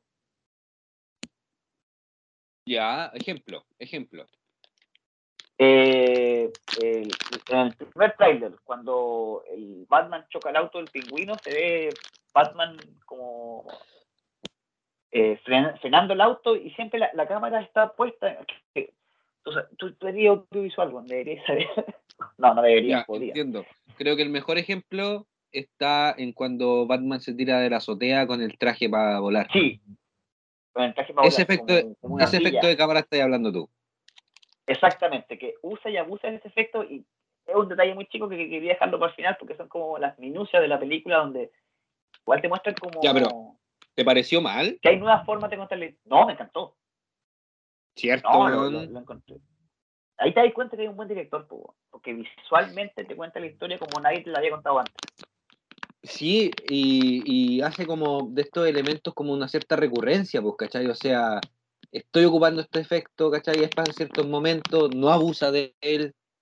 Yo, insisto, no tengo nada que decir de Matt Reeves como director para esta película. Yo creo que el weón se lució. La película tiene un look, es hermoso, loco. Todos los planos son súper lindos. Eh, me encanta la oscuridad inherente que tiene esta película, las, el uso de la sombra.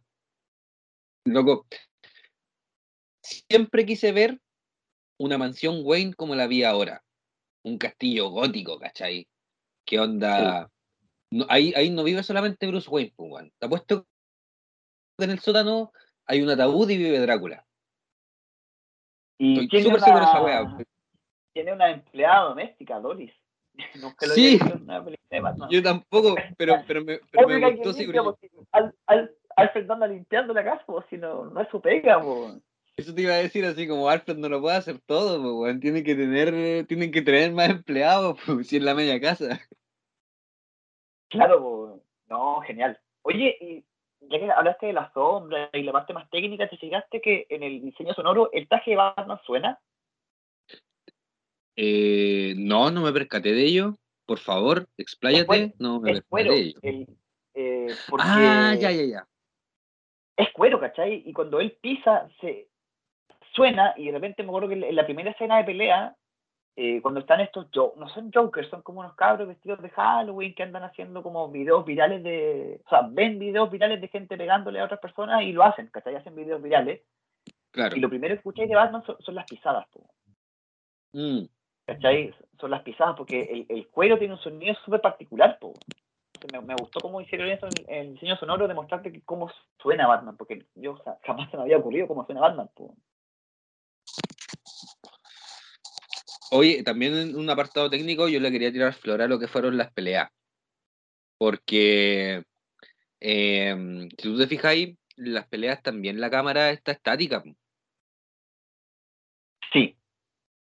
Y la única forma como de apreciar la pelea en su totalidad es que hacen cortes con la cámara en distintas posiciones nomás, pero siempre estática. ¿Cachai? Entonces, hace tiempo que no veía como ese tipo de acción si te ponía a pensar, el problema de Nolan es que el One no dejaba de mover la cámara en las peleas. Y cuando no lo hacía, no se ve ni una wea. no, ahí no, ahí no ve ni una wea en las peleas. Pero, por ejemplo, en Batman, en Dark Knight, me ocurre que ahí Nolan deja la cámara más estática y pasa que la las peleas se vuelven súper lentas, pues súper torpes que uno de los problemas que tiene Dark Knight para mí ahora en la actualidad, ¿cachai? Que en su momento no lo vi, pero ahora me siento que eso en esa forma envejeció mal. Pero aquí, onda, y volvemos a Zack Snyder, o sea, ¿cómo así peleas de Batman después de que vimos la pelea de Salvando a Marta, Yo creo que este loco, claro, pues si no, si no, si bien no hizo una pelea tan espectacular como esa, eh, se mantuvo, o sea, mantuvo un nivel bacán, ¿cachai? Yo me emocioné viendo a Batman peleando. veía a Batman peleando, recibiendo golpes, weón. En, esa pelea, eh, ¿te acordás que Batman, esto un deep cut, un corte muy profundo? Como que un tipo le alcanza a clavar un cuchillo a Batman y, y, Batman, se ensaña. y lo deja para el final. Yo entendí que, yo entendí que le, le sacó el pene, weón. Porque como, como que. O sea, o sea, suena como medio raro, pero como que lo, agarra como era. O sea, no se lo sacó, sino como que... Para los que se hayan perdido en la conversación, ahora estamos hablando de Batman vs Superman. Pero... Ah, eh, claro, claro. Pero en esa pelea... Batman se ensaña, se saca el cuchillo y lo agarra como por la pelvis, Como que yo sentí como que le agarró, eh, no sé, los testículos y se los apretó, e, Eso leí yo. Ya, sí, yo también, no, yo también leo eso, yo igual leo eso. Sí, como, como que dijo, te voy a pegar donde más te puedas. Dale, por la weá que me hiciste, Pero ¿cachai? Que esos son los tipos de detalles que hacen rica una película porque en el fondo se justifica que sea así porque este fue el único weón que en la pelea le hace daño. Sí, pues, el, que no hacerle daño. Claro, de hecho, eh, cuando le entierran el cuchillo, tú escucháis que Batman se queja, grita, pues. Sí, pues esa pelea la y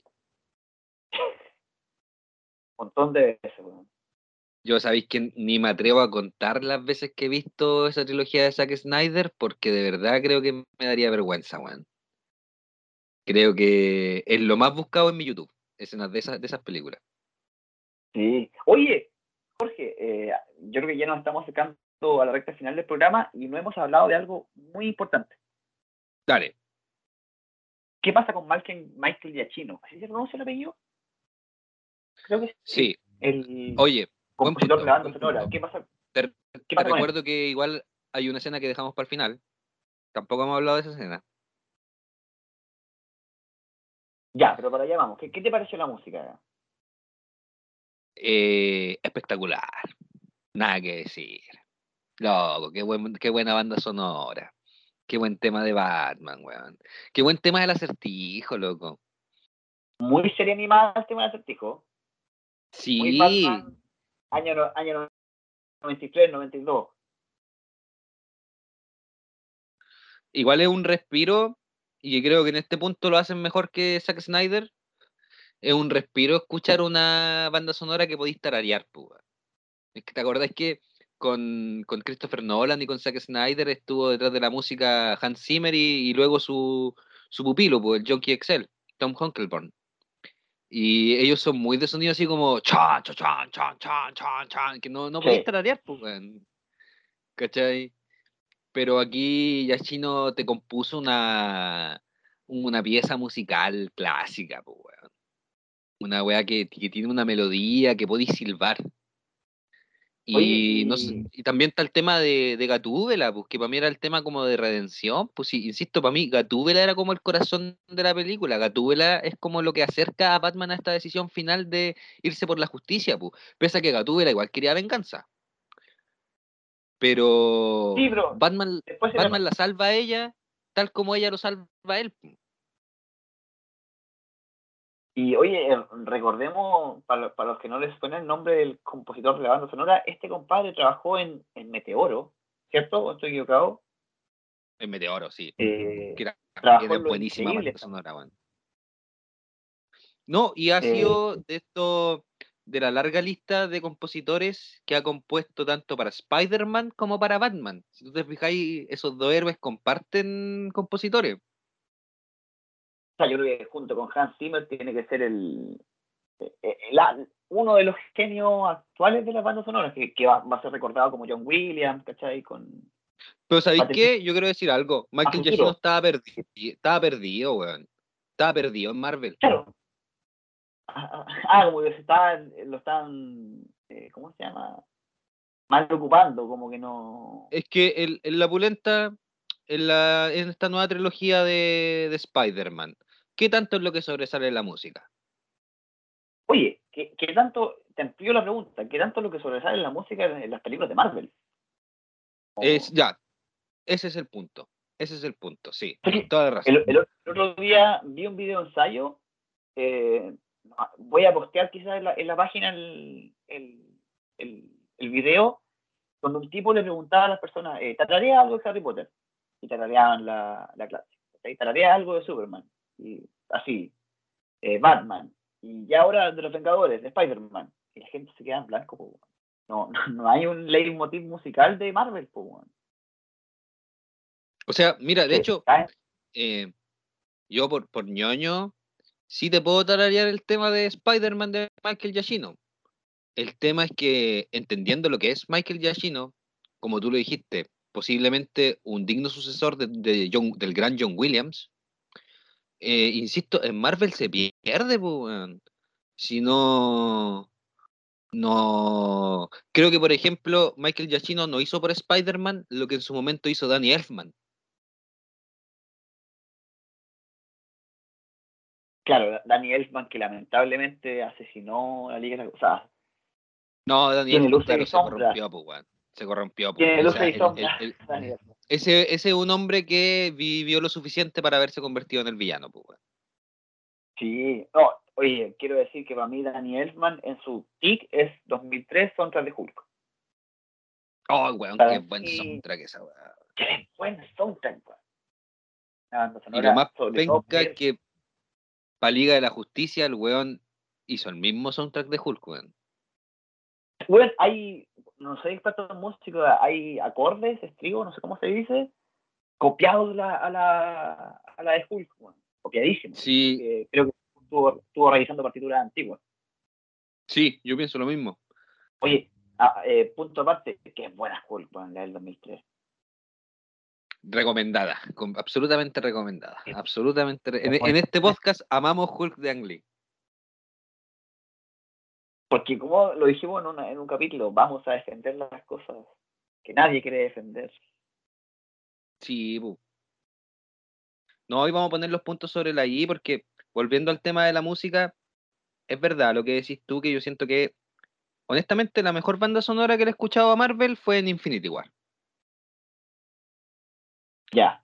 Eh, Te lo juro, sí. Eh, a mí el soundtrack de Infinity War me gusta caleta, pero, pero no tienen más. O sea, el soundtrack de los Vengadores no es más que el tema de los Vengadores. Es de Alan Silvestri, ¿cierto? Alan Silvestri, sí. Compositor de Volver al Futuro, entonces tampoco estamos hablando de un weón que no se va a componer. No, sí, el, problema. Eh, Yo creo que la importancia que le da el, que le da el, yo creo que el problema es la importancia que le da el estudio y, le, que le dan los directores a la, a la, música en sus películas. Que, a mí me parece que en Marvel no está presente, ¿cachai? Si yo te pregunto, a ver, ¿cuál es el tema de Shang-Chi? ¿Cuál es el tema de Eternals? No hay, una, no, hay, no hay una identificación musical al respecto y creo que es súper necesaria, si la música es un actor más. ¿Me entendí? En cambio, si te preguntan, el, tema del guasón en Dark Knight?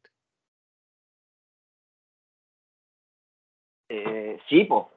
Aunque no lo podáis tararear, lo escucháis y te cagáis de miedo, porque ¿cacháis que va a pasar una weá muy mala? Claro, como eh, ese, ese tema parte con unas unos chelos tocados con navaja, weón. un sonido súper agudo, súper molesto empezaba de a poquito en Dark Knight y tú decís, ¿qué va a pasar ahora, conche, madre? Porque comenzaba a sonar tampoco y decís, se viene el Joker, se viene el Guasón. O incluso.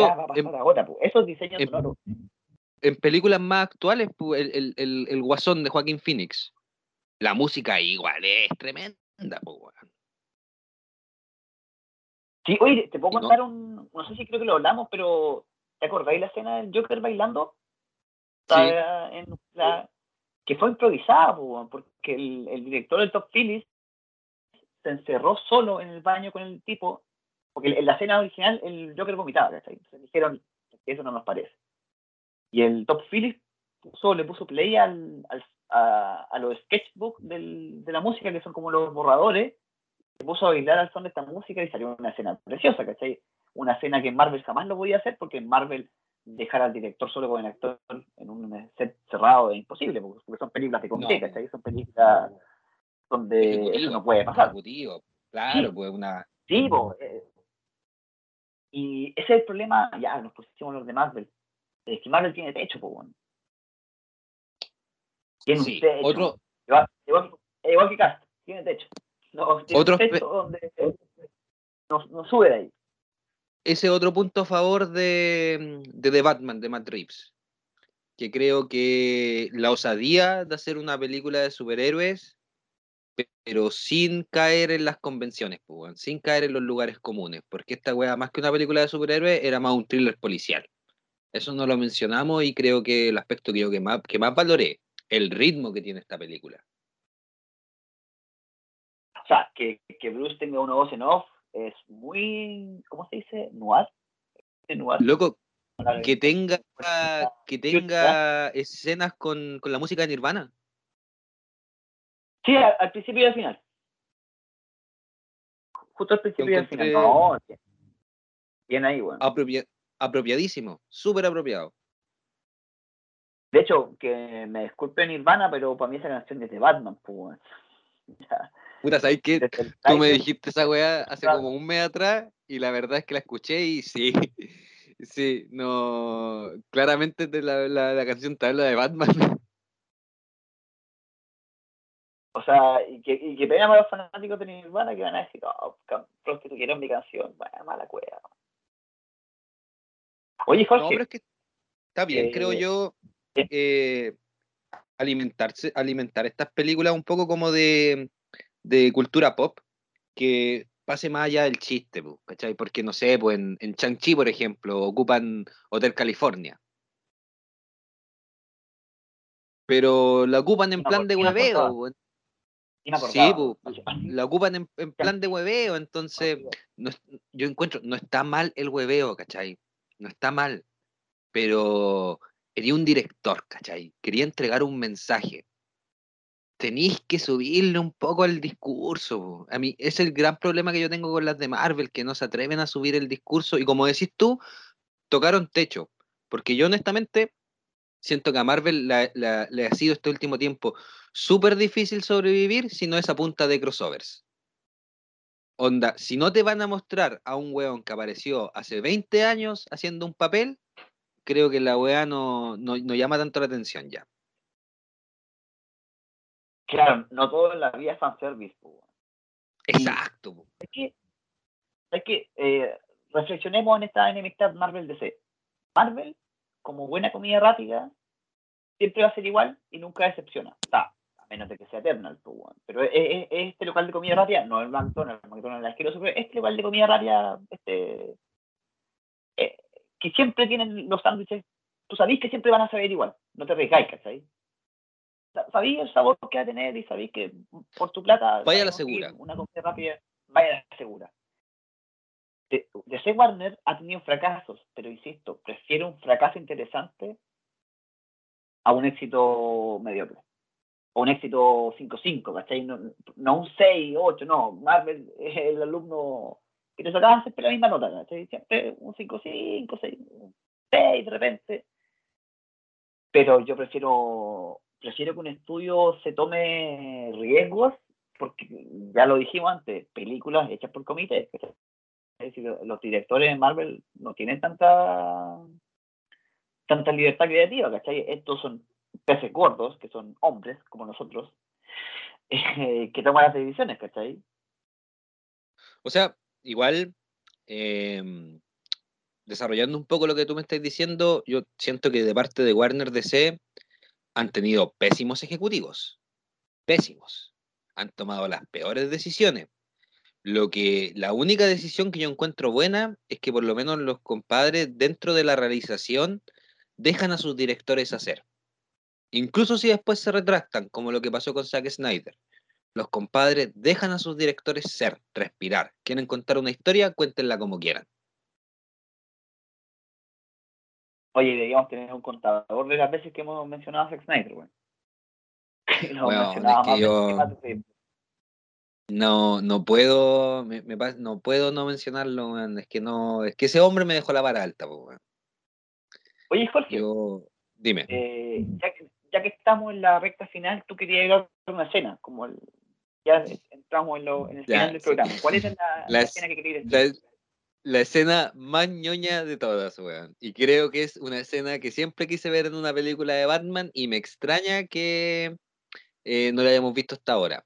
Antes de eso, voy a hacer un paréntesis. Voy a hacer un paréntesis a un aspecto de la película que no hemos mencionado pido disculpas nuevamente como por la dispersión que hemos tenido en la conversa, pero es que de verdad con Diego no habíamos discutido esta película, entonces no, nos costó hacer una pauta, realmente no la hicimos. Y llanamente no hicimos pauta. Esto es una conversa de carrete. claro, sí. Eh, Estamos vomitando información. Sí, chavo la eh, pauta. Otro aspecto positivo para mí de la película de Batman, antes de conversar de esta escena en particular, tiene que ver con que han pasado ya, ¿cuánto? ¿30 años de películas de Batman? 30 años, la primera fue el 89. Y por primera vez estamos viendo una fidelidad al personaje del cómic en que el personaje no mata. Esa hueá la encuentro increíble. Y la encuentro valorable y la encuentro súper bacán. Encuentro que es un punto a favor fuerte de, entre todos los que tiene de esta película, ¿cachai? Como ya lo mencionamos antes, la película finalmente eh, la justicia por sobre la venganza y Batman no mata en esta película.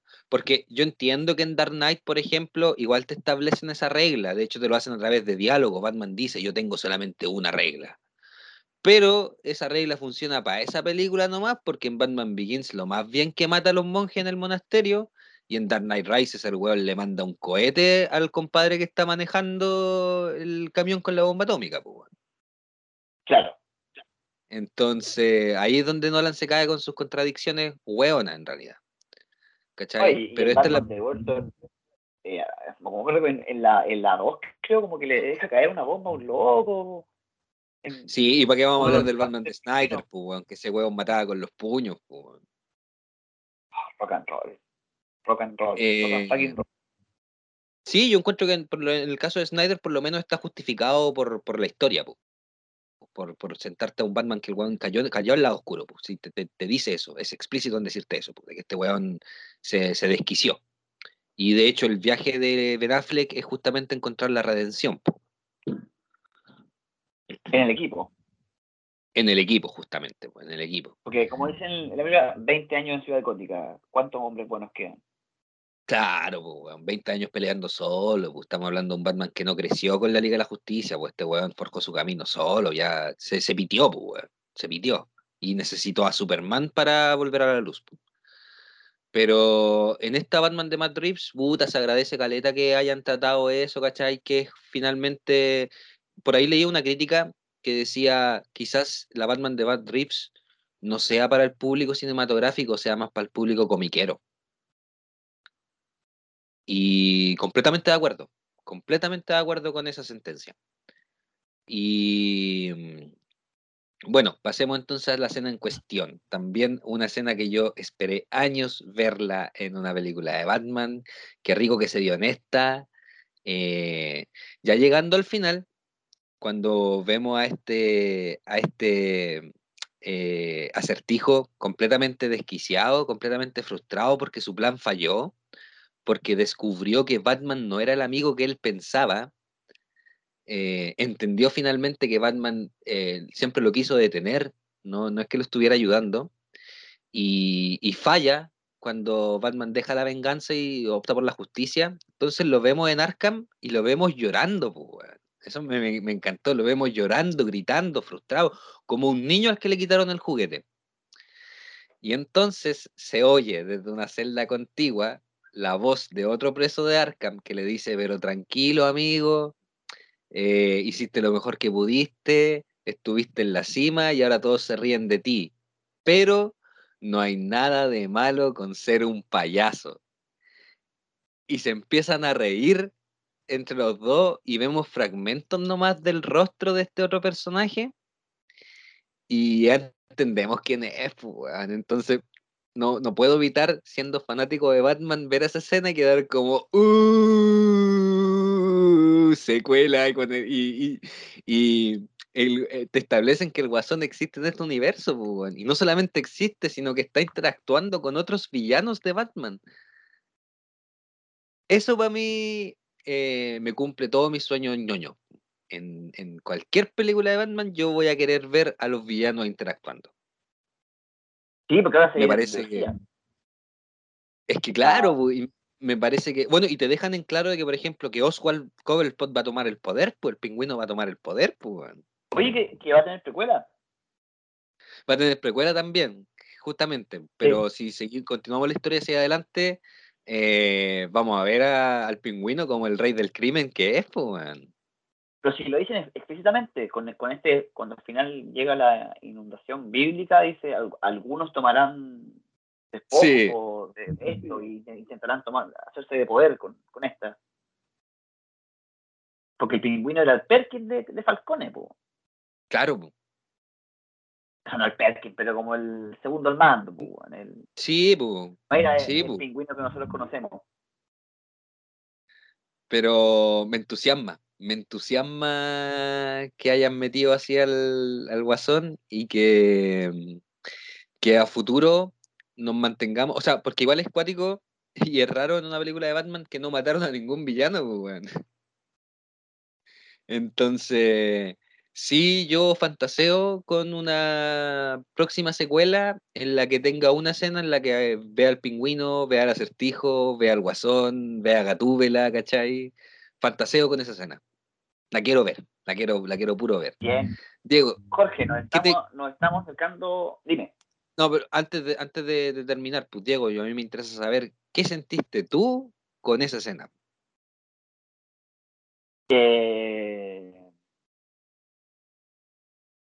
no, no, no, sé, es que me, me dejó con sentimientos encontrados porque estoy como, como chato de, y la escena post crédito y me, me cacháis como eh, o sea, igual, pero... igual, la aprecio la, la, aprecio como tú decís pero eh, siempre dan Marvel y la secuela y la trilogía y más villanos o sea está bien está bien y creo que cuando la vea faltan cuatro años para ver esa película, este año.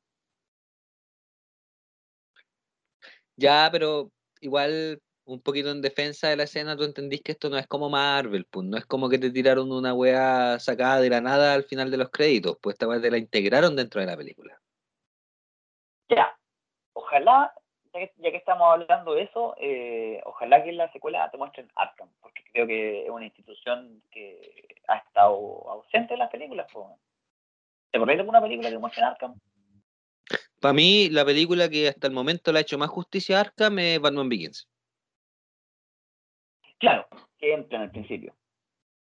No, y, que el, bueno, todo el, tercer acto de Batman Begins tiene que ver con una fuga masiva de Arkham. Claro, ¿te acordás? Hay una escena donde Batman como que abre una, abre como una celda con una explosión y hay como dos tipos leyendo en una cama haciendo una celda y sí. a Batman. Sí.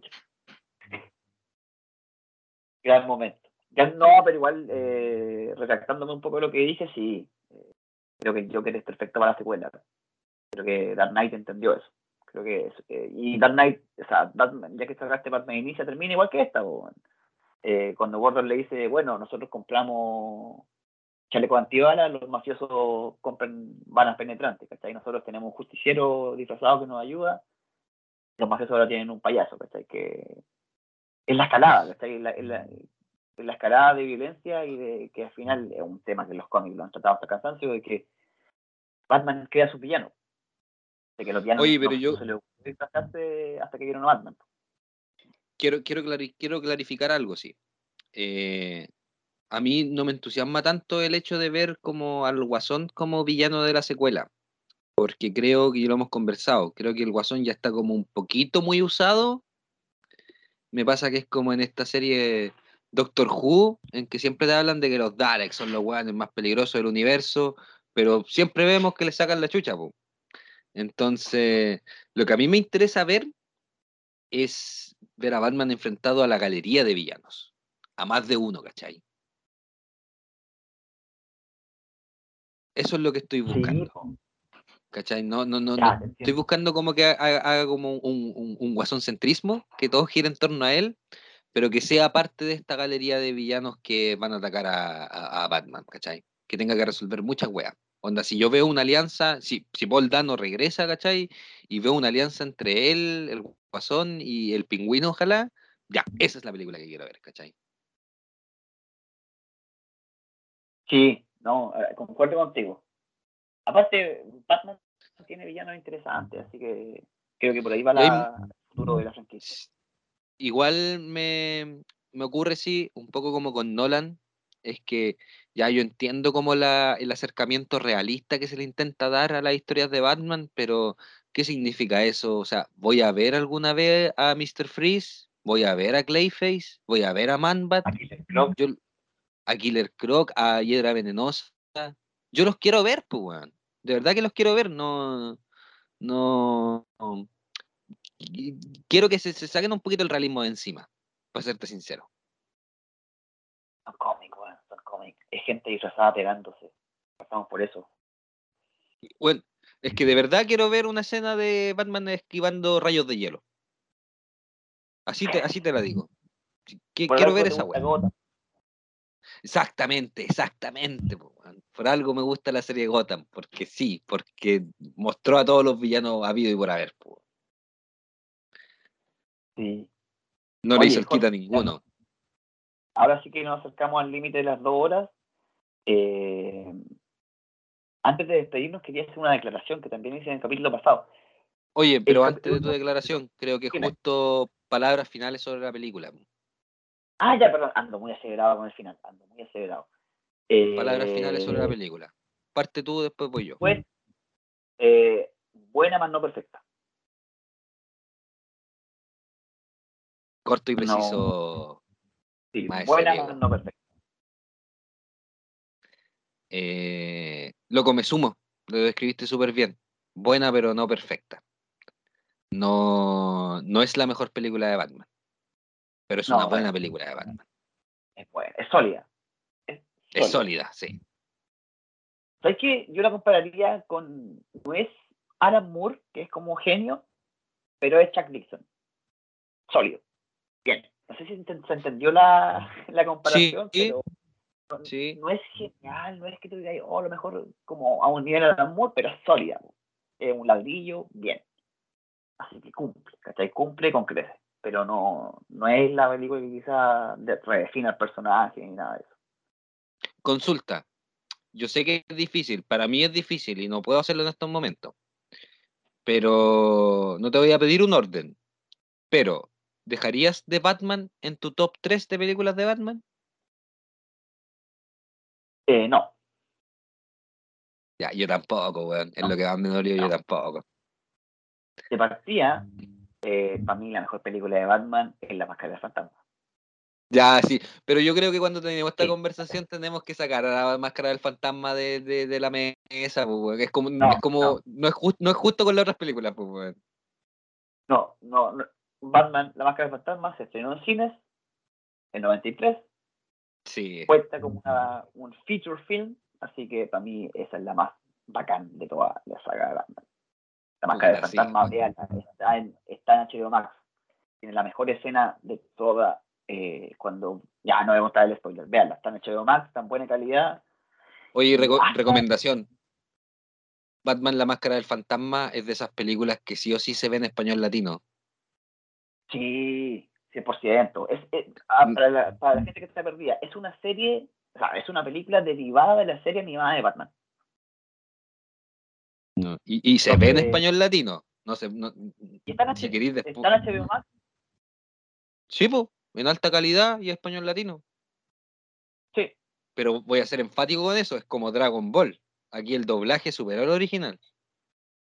Sí, Batman en la tumba, los papás pidiendo permiso para Ay, weón, qué buena esa escena. A mí, eso, eso es cine, weón. Eso es cine, weón. Sí, sí. Y me, me, llega a dar un poquito de vergüenza que ninguna película live action haya alcanzado un, un, una escena de ese nivel.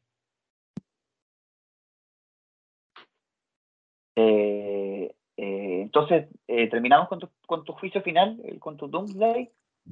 Buena pero no perfecta. Sí, también tomo tu, buena pero no perfecta. Oye, eh, quería hacer un. Antes de terminar, eh, yo asumí un compromiso.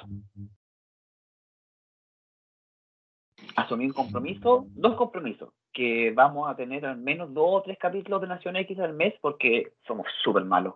Eh, hacemos capítulos cada tres meses, no, yo me comprometí, tres a dos capítulos al mes, y con Jorge nosotros somos parte de una secta que son los comiqueros de polvera de superhéroes, jeans zapatilla, hetero, cisgénero, eh, que hay... Los buenos más fome que pueden existir.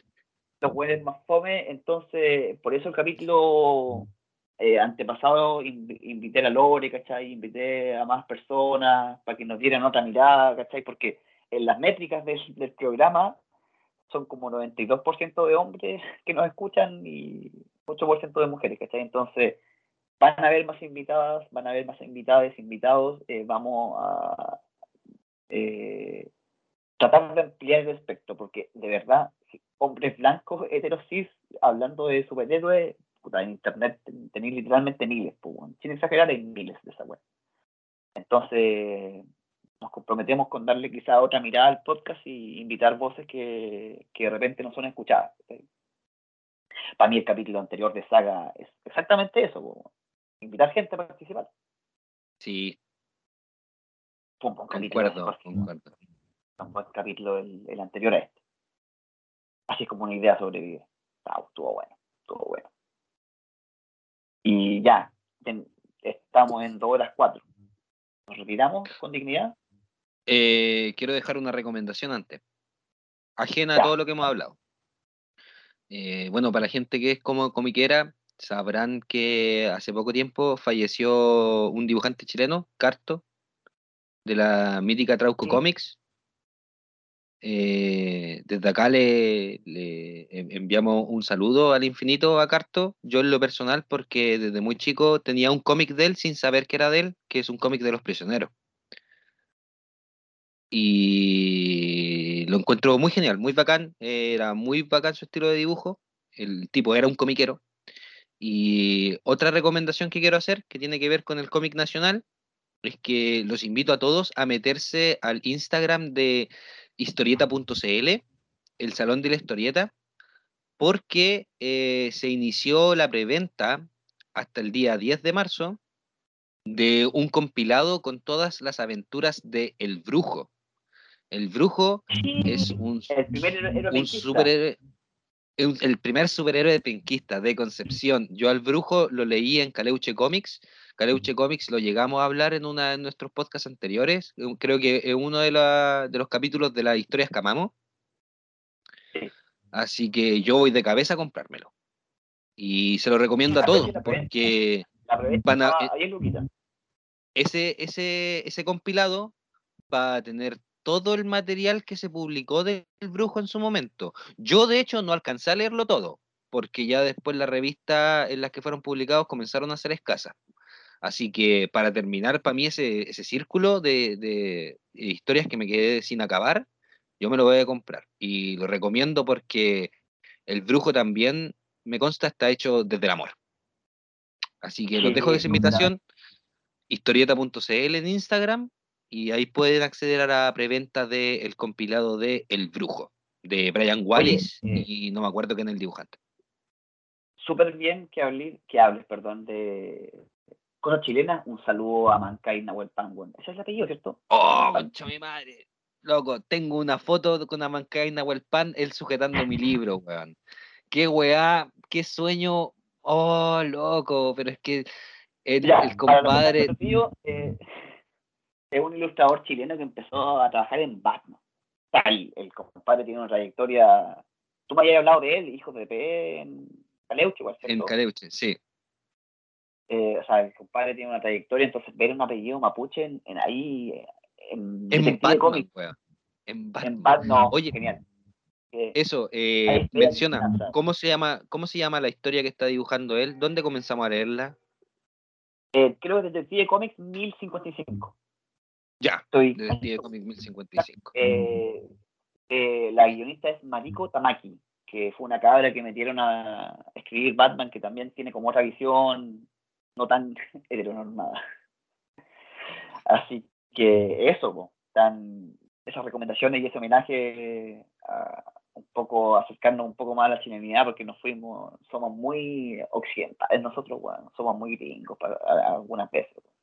Sí, bueno, eh, lo, bueno es que estamos trabajando para sacarnos eso de encima. Sí, sí. Así que eso, lean cómic chileno y escuchen Nación X porque al menos vamos a tener capítulos con cierta periodicidad. Si Jorge no puede, vamos a estar invitando gente, así que se vienen cositas. Eh, eso, Jorge, un agrado hablar contigo, como siempre. Ah, disculpa, una última recomendación. Dime. Eh, quiero invitar a todos a que sigan también en Instagram a Sinfonías Sencillas, una plataforma de cómic en la que pronto van a ver eh, historias escritas por mí y por Diego. Así que atentos a eso al final, estoy tratando de cerrar el programa hace 15 minutos. como 15 minutos el programa. Pero eh, lo último, eh, Instagram, arroba portugués guion bajo blanco. Eh, Jorge es un gran narrador visual, prosa, tiene su novela, así que pueden en busca libre, arroba, o sea, arroba, en busca libre, alternativa SA, pueden pillar la novela del Jorge en su Instagram pueden ver cuentos que ha hecho, portugués-blanco, y a mí me pillan como arroba historietador, que es el mejor nombre, es el mejor nick que he visto en la historia, que suma mi pasión por la historia y por la historieta, y pueden ver bueno, algunas reflexiones, historias cortas que he escrito, como cositas más pequeñas, pero algo se aporta al mundo del noveno arte. Así que síganos, porque la última vez en Instagram me ha seguido puras tiendas. Ayúdenme a llegar a los mil. Ayúdenme a llegar a los mil. Pero promete algo, pues, Promete algo si llegáis a los mil. Eh... No, ya deja de pensar. Me, me, me, me sí, pues, Estáis pidiendo, pero no estáis ofreciendo nada. Ya. Pues, eh, le voy a dar una vuelta de tuerca. Eh, oye, Jorge, un placer hablar contigo como siempre. Un gusto como siempre. Feliz de estar acá en Nación X cortes profundos y eh, sean parte de la Nación X. Recordemos que si vamos a ganar esta guerra por la conciencia del universo, lo haremos salvando lo que amamos y no destruyendo lo que odiamos, porque el amor es lo que hay que salvar si vamos a salvar el mundo. Eso es todo.